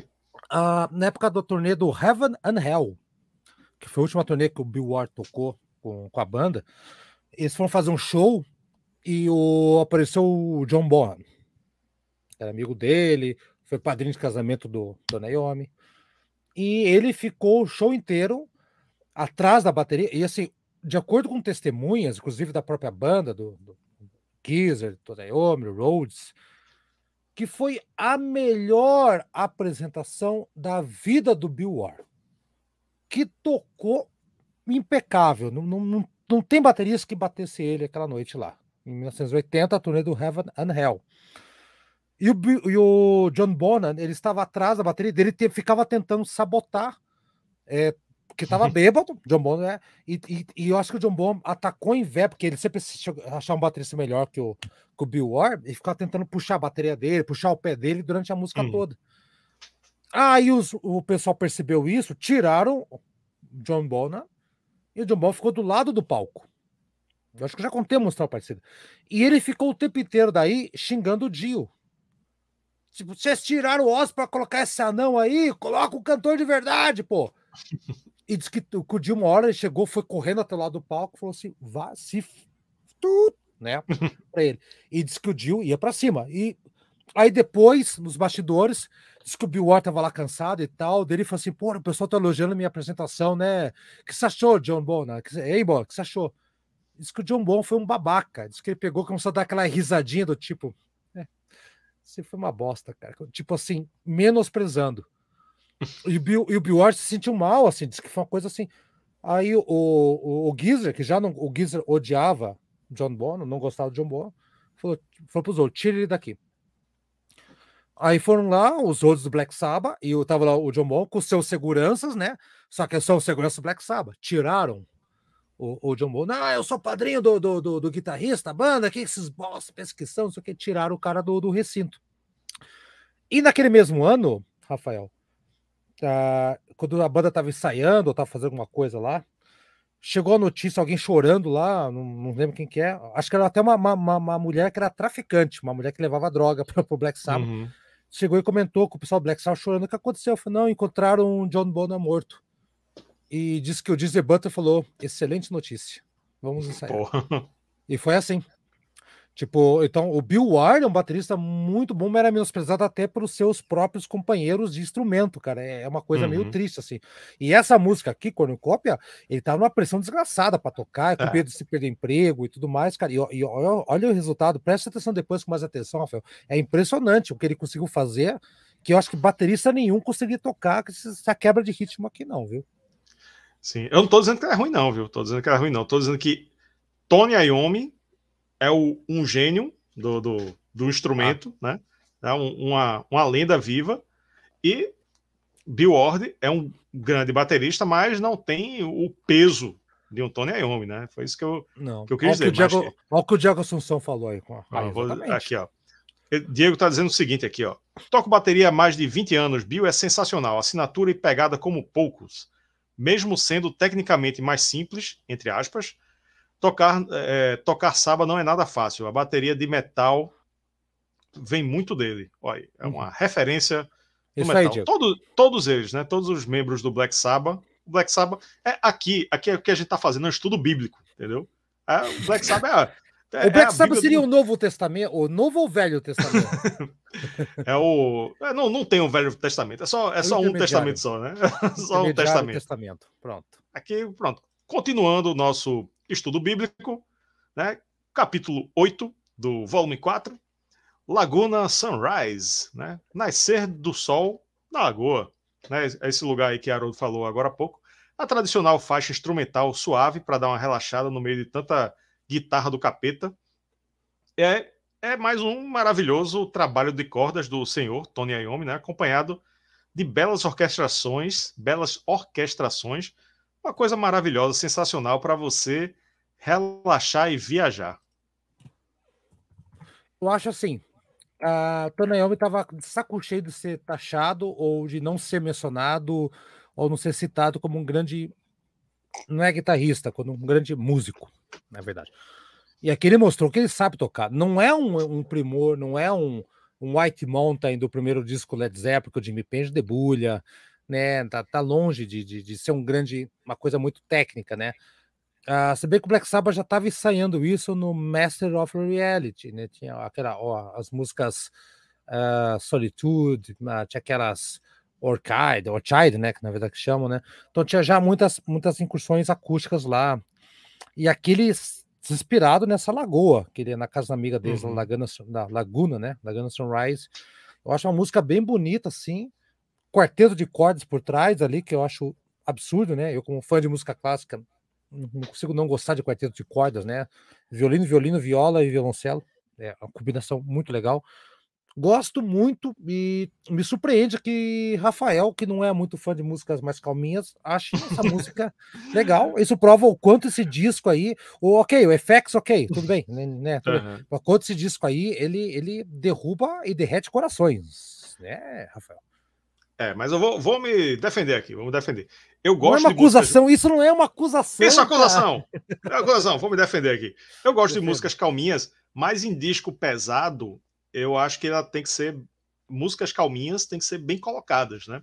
Eu não gosto de um disco concordo, de metal. Concordo, concordo. Um disco de metal que bota uma música calminha de três minutos para abrir o disco. Não, é muito. Quer uma abertura calminha? Bota 30 segundos, 15 segundos, para depois entrar porrada. Para terminar o disco também, a calminha não, pô. Calminha não tem que ir no meio, tem que posicionar bem, estrategicamente. E aqui, perfeito, sem, sem problema nenhum. Legal, legal. Então, terminamos aí. Terminamos Laguna Sunrise. Vamos para a penúltima. Saint Vitus ou Vitus Dance. Patrulha da pronúncia, não quero saber. São Vitor. A dança de São Vitor. A dança de São Vitinho. Do mais absoluto nada, do mais absoluto nada, começa um rock and roll estilo anos 60 que dá para ouvir batendo palminhas, né? né? Batendo palminhas ali e alternando com o rock estilo capeta aí do Black Sabbath. Né? Ele quebra do rock alegrinho para o rock do capeta. Hum. Achei uma mistura meio, meio ousada, meio estranha. Não acho fraca a ponto de eu pular a faixa, né? Eu pulo effects porque é desnecessário, eu pulo changes porque eu enjoei. Mas, assim, ela é curtinha, né? Num, quando eu tô pensando em pular ela é dois minutos e meio, né? Já é o Yakut, é o Yakut, quando você pensa, hum, acabou. é, acabou. Eu acho facilmente assim a menos boa do disco, tirando Effects. Effects não, nem conto, né? Mas assim, como é. música mesmo, é, é, a menos boa do disco. E também a menos executada do volume 4 no Spotify né, fazendo jus à posição dela de penúltima, como a gente então, percebe faz o, aqui. Faz, faz, faz, o high five aqui enquanto isso vai falando aí. Faz o high é, não, five. Outro outro lado. É... É... Ah, porque é a mesma a, menor, a música mais fraca do disco, estou de é, acordo. não, não, vou nem comentar mais nada, assino embaixo. é uma música que não vai a lugar nenhum, tem a parte meio macabra lá assim, mas assim, um filler track, né, Rafael? Né? Total, total. É uma ousadia assim, né? Uma experimentação. E tá aí, dois minutos e meio. Não quiseram nem ousar botar mais tempo. Não, dois minutos e meio tá bom, né? Para não, não atrapalhar muito. Mas é, é, eu falei aqui. Ó, o Cristiano já tá tirando, tirando mas, é Com calminha tem que ir no meio, é. é, é tem que ir no meio. Tem que ser bem posicionada a música calminha, né? E o. Como eu digo aqui sempre, para quem não está acostumado, é que na maioria das vezes a gente percebe que a música menos, boa, menos boas dos álbuns estão na, nessa posição de penúltima. Sempre, quase sempre, a galera identifica uma mais fraca e bota lá antes da última para terminar melhor, né? Com, não terminar com a música muito fraca. Que que isso aqui que o Cristiano do... colocou, cara? Tipo, é a, a, a dança de São Vitor. Leia, coloca ali para aí. Olha, leia aí. A dança de São Vitor é um transtorno neurológico que afeta a coordenação motora do afetado. Olha aí. Olha, é. Isso lembra Dance of Death do, Iron Maiden. É. Não, sabia é, tá disso, não sabia disso, não sabia disso. Informação. Informação. Informação. então, passamos aqui a dancinha de São Vito, né? Foi. Vamos para a décima e última música, que ganhou um nome duplo também, nessa versão mais recente. Americana. Under é. the Sun barra Everyday Comes and Goes, né? Debaixo do Sol barra cada dia vai e volta. Acabou a alegria da, da música anterior. Começamos essa com um som, um som arrastado e trevoso, mas que vai quebrando o ritmo várias vezes e variando o andamento, ou seja, bem progressiva e que também tem uma pegada meio punk, meio punk rock num trecho mais veloz. Não estou dizendo que a música é punk, mas tem um trecho que Ozzy canta canta mais punk ali, ela tem uma pegadinha pega levemente punk ali. O texto final da música é um instrumental bem agradável, que vai desacelerando lentamente num clima de despedida, né? É um instrumental totalmente voltado para despedida do disco. Das músicas com vocal, é a menos executada do disco no Spotify, mas eu gosto e eu acho que encerra bem o disco. Vou precisar do Cristiano Moro. Cristiano, vou acionar a nossa reserva moral. É, Cristiano reserva moral, cadê você? Cristiano Moral. Uh, Cristiano Moral é legal. Reserva Moral é, vai puxando da memória, vai puxando da memória ou do YouTube a música número 4, se não falar a memória, do In Rock do, do Deep Purple. Tá? Vai, vai puxando a Flying Out the Rat. Agora eu vou chegar lá. Segura aí. Uh, Rafael, belíssima é, final de disco. Começa bem, encerra muito bem. Começa meio que Doom, daquelas afinações hum, mais graves da, da baixo e guitarra, tá? É, seguindo um pouco também um pouquinho a, a inspiração do, do, disco anterior, eu acho que aqui eles repetem um pouco a fórmula de fazer uns sons mais graves. Então, a parte mais rápida, e essa parte rápida que você fala que é punk, é, eu remeto aí, Cristiano Moura, vê que eu quero tua ajuda. Se aquele riff de guitarra, aquele. Você não lembra essa música do Purple? Eu sempre associei essas duas linhas de guitarras ali. Não estou dizendo que o Tony Iommi vai copiar, mas eu sempre achei muito parecida, mas daí eu tenho que ver com o Cristiano se ele, se ele vai concordar comigo ou não, ou se Rafael lembra dessa música ou não da, da Flying the Rat, que fica. Aí, ó, Cristiano confirmou, não tô louco. Então, o Tony Eu não lembrava tão bem. Ah, lembrou? eu não lembrava tão bem, Haroldo, mas eu coloquei para ouvir agora e, e, realmente parece. É. Lembra muito. Sempre escutei realmente essa parece. música. Coloquei, dei, um play aqui. É. Isso aqui é Purple, caramba. Eu sei que o Black Sabbath queria é, chegar perto do Purple, do Zepa, não, não precisava tanto assim, não. Mas, assim, independente disso, música legal pra caramba, gosto. Aquela parte final lá que vem o. Uma marcha, né? Uma marcha meio Tchaikovsky até o final, assim. É espetacular, assim. Uhum. É, e essa é uma música que poderia estar lá. Uh, é, também, uma música que eu gosto pra caramba, de passagem, que nem, alguém comentou aqui agora há pouco também. E uh, essa parte final aqui, para mim, encerra com chave de ouro o disco.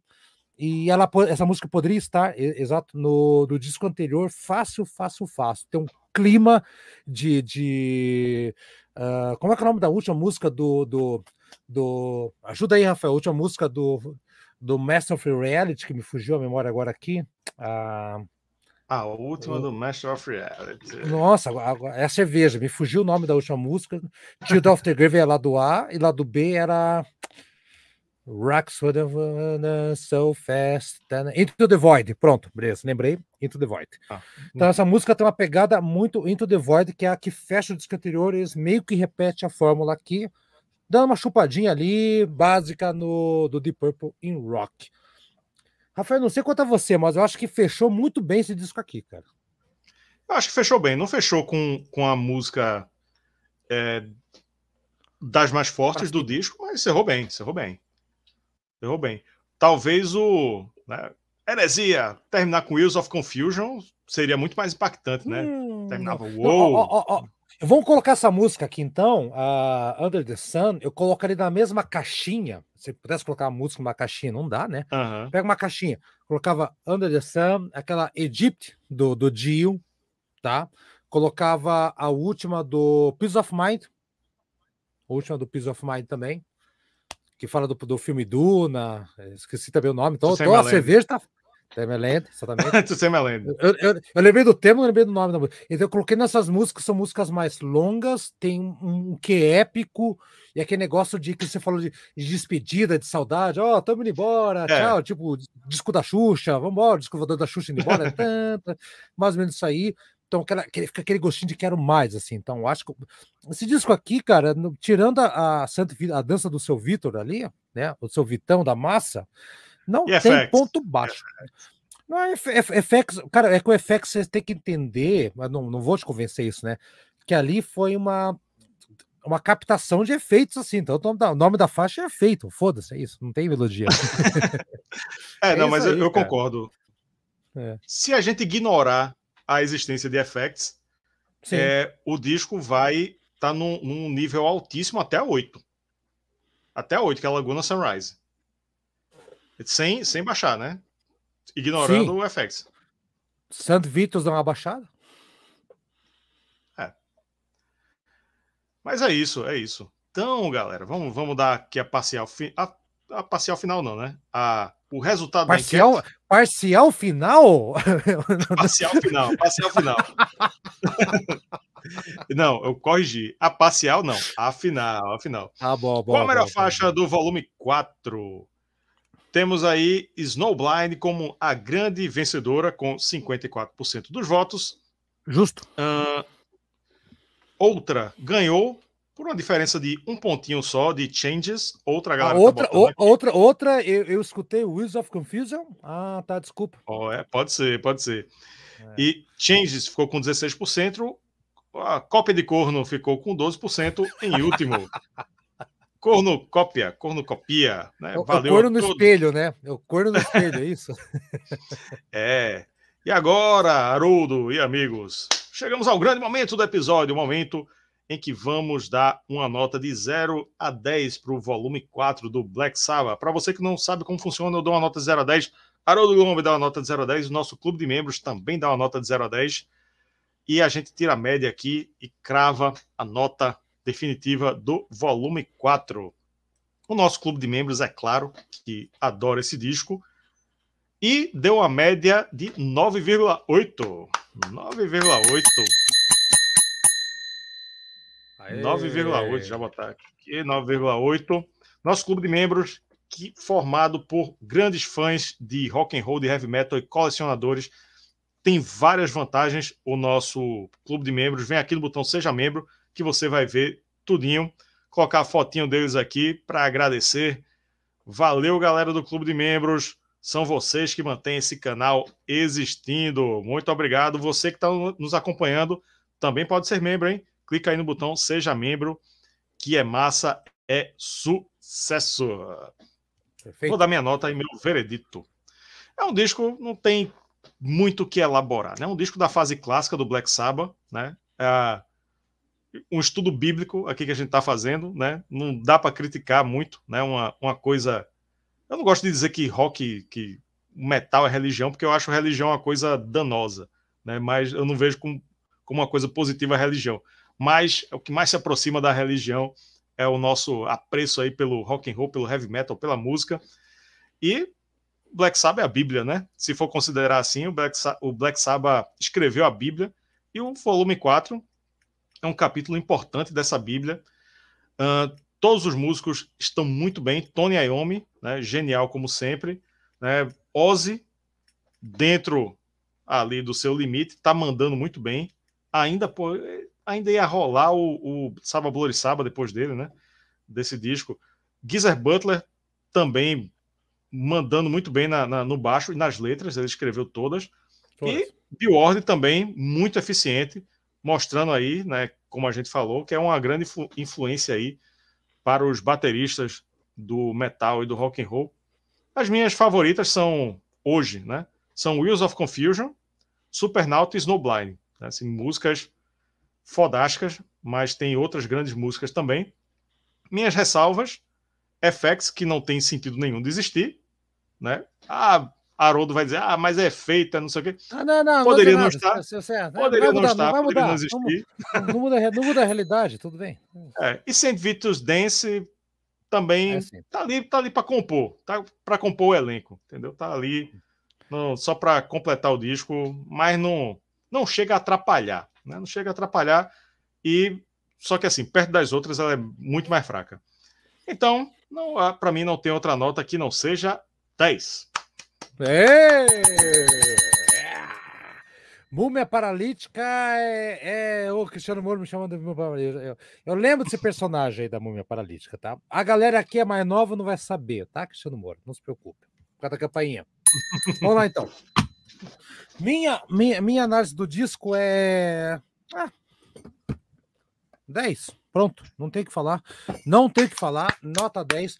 Ah, eu acho que o Black Sabbath tem, tem alguns discos entre 70 e.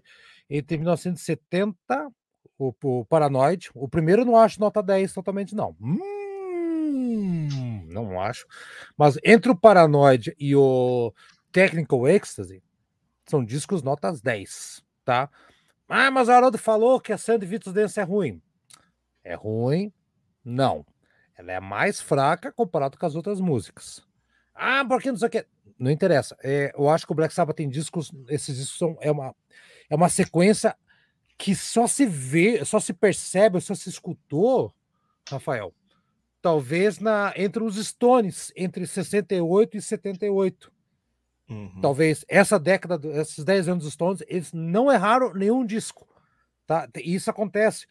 É, aqui tem muito fã de Iron, é que nem o Iron entre 81 e 88. Não é. erraram, não erraram um disco. Não, ah, mas tá música não gosto. Tá foda, mas no geral não, não vai atrapalhar. É a margem de erro. Então tem, tem períodos de bandas em que eles fazem disco que se tiver uma música que é ruimzinha aqui e tal, não vai afetar. A pior música do Black Sabbath para mim, galera, é uma música do Sabotagem, Anna Gone Insane Radio. Para mim é uma, um pior lixo que o Black Sabbath gravou na vida. E olha que o Black Sabbath gravou com Tony Martin. entendeu? E essa música da época Ozzy lá, para mim, é muito ruim, né? A despeito do Forbidden, que é um disco muito ruim, muito fraco da, da banda. Mas isso vai invalidar o sabotagem? Não, porque o Symptom of the Universe, Hole in the Sky, The Right, eles elevam o nível uma estratosfera assim, cara, ou, ou numa, numa fossa abissal que nenhum submarino vai. entendeu? Uma coisa absurda. Então, não tem como não dar uma nota 10 para esse disco aqui, não, não, não tem como. Então, tá aí, faz a média aí, você que é o rei da matemática, porque eu sou jornalista que não sei mexer com número. Exatamente. Mas a calculadora do Windows sabe, e a média deu 9,9 a 10. Né? Deu para 10. É. Deu para 10. Muito justo, muito justo. Então, antes de a gente se despedir, Vamos fazer o sorteio, Haroldo. Aqui, ó. Sorteio! Sorteio! Vou fazer sinalzinho de campanha. Sorteio! Vai lá. Effects, cheio de effects hoje o programa, hein? Dos seis membros da categoria Metal God que ainda não ganharam, um vai ganhar agora. Este combo aí, o CD Axel Rudy Pell Shadow Zone e o The Eyes of Elsie Cooper. Então, eu já estou aqui com o sorteio, a página do sorteio aberta. Vou compartilhar com vocês. Olha aí, todo mundo tá vendo, né? Pronto. Ainda Temos aqui tá Anderson Couto, Ismael Gustavo, André Ficina, Rafael Rodrigues, Fábio Luiz. Tá vendo? Tá muito baixo, ó, tá muito Estão pequeno para mim aqui, viu? Tá muito pequeno para mim, não sei que eu esteja muito cego. É, pode ser, pode ser. Eu vou dar um zoom aqui, ver se vai. Tá aumentando? Ah, melhorou, melhorou, melhorou, melhorou, melhorou. Melhorou. Pronto, pronto. Agora sim, agora Aqui, sim, ó. Rafael. São seis. Vou sortear agora quem vai ser. O Igor Leite, o Senjutsu Minion. Igor Leite, parabéns, você foi o feliz ganhador destes dois CDs. Ah, aí, cara. Presentão, hein? Igor Presentão. Leite, Igor Leite. Cristiano está se irritando com sua campainha, Haroldo. Aqui. Igor, a gente se fala no, no lá no Zap, né? Você pode pegar. Igor é de, é de São Paulo, né? Igor pode pegar comigo em mãos, né? Quando eu estiver na cidade. E aí pronto, aí, a gente toma facilita, uma facilita, pessoalmente facilita. e você pega oh. seus CDs. É, não precisa nem gastar com frete. É isso aí. Haroldo Glombe, muito obrigado aqui mais uma vez pela sua presença, sempre com muito conteúdo. Aqui você já é o, o setorista do Black Sabbath, né? Já estão pedindo o Forbidden. Forbidden aqui, ó.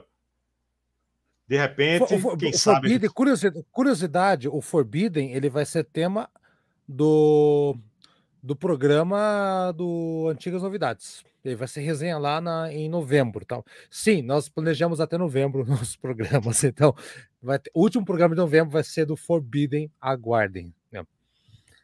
Obrigado, Cristiano. Ah, mas o Rafael deu uma aula aqui também, viu? O Rafael deu uma puta aula aqui também, gente. Aqui foi bacana aqui hoje. É, mas eu tô, eu, hoje eu sou host. Hoje eu sou host. O, a aula foi sua. Quem quiser ver uma aula minha, veja lá no. Um, um exemplo, né? Com, em algumas eu fui comentarista, né? Todas as resenhas eu acho que só dessas 165, só duas hum. eu não fiz. Apenas duas. É, uma do Menor que eu não fiz e uma de Janis Joplin, que eu também não fiz. As, as outras 163 resenhas faixa a faixa são todas comigo. Algumas eu fui comentarista é, e uma delas foi o do, do Saba Blorissaba. Então, quiser me ver como comentarista, eu tô lá no Saba Blorissaba também. E é isso aí. Muito, muito obrigado. O Rafael foi comentarista, desculpa, foi, foi comentarista no, falando sobre o, o disco Arise, Arise. lá no, no, nosso podcast, que não é de vídeo, não é YouTube, não adianta procurar, que é Spotify, é no Deezer, no Antigas Novidades, falando sobre Arise, E Rafael, primeira participação lá foi muito bem também. Parabéns também. Foi, foi comentarista lá também. Então, valeu, galera. Valeu, valeu Haroldo. Algum recado valeu. final aí? Faça não, seu não. jabá. Não, não. Já, já, já, já me conhece, antigas novidades, procura lá, música clássica, o Conversa de Câmara e, e futebol também, o Histórias Bizarras do Futebol. O Rafael tá lá participando também dos podcasts, procura o que vocês acham. Falou, Rafael. Falou. Galera, deixa o like, manda superchat, ajude no nosso engajamento, vem aqui no botão Seja Membro, que é massa. Valeu, até a próxima. Tchau.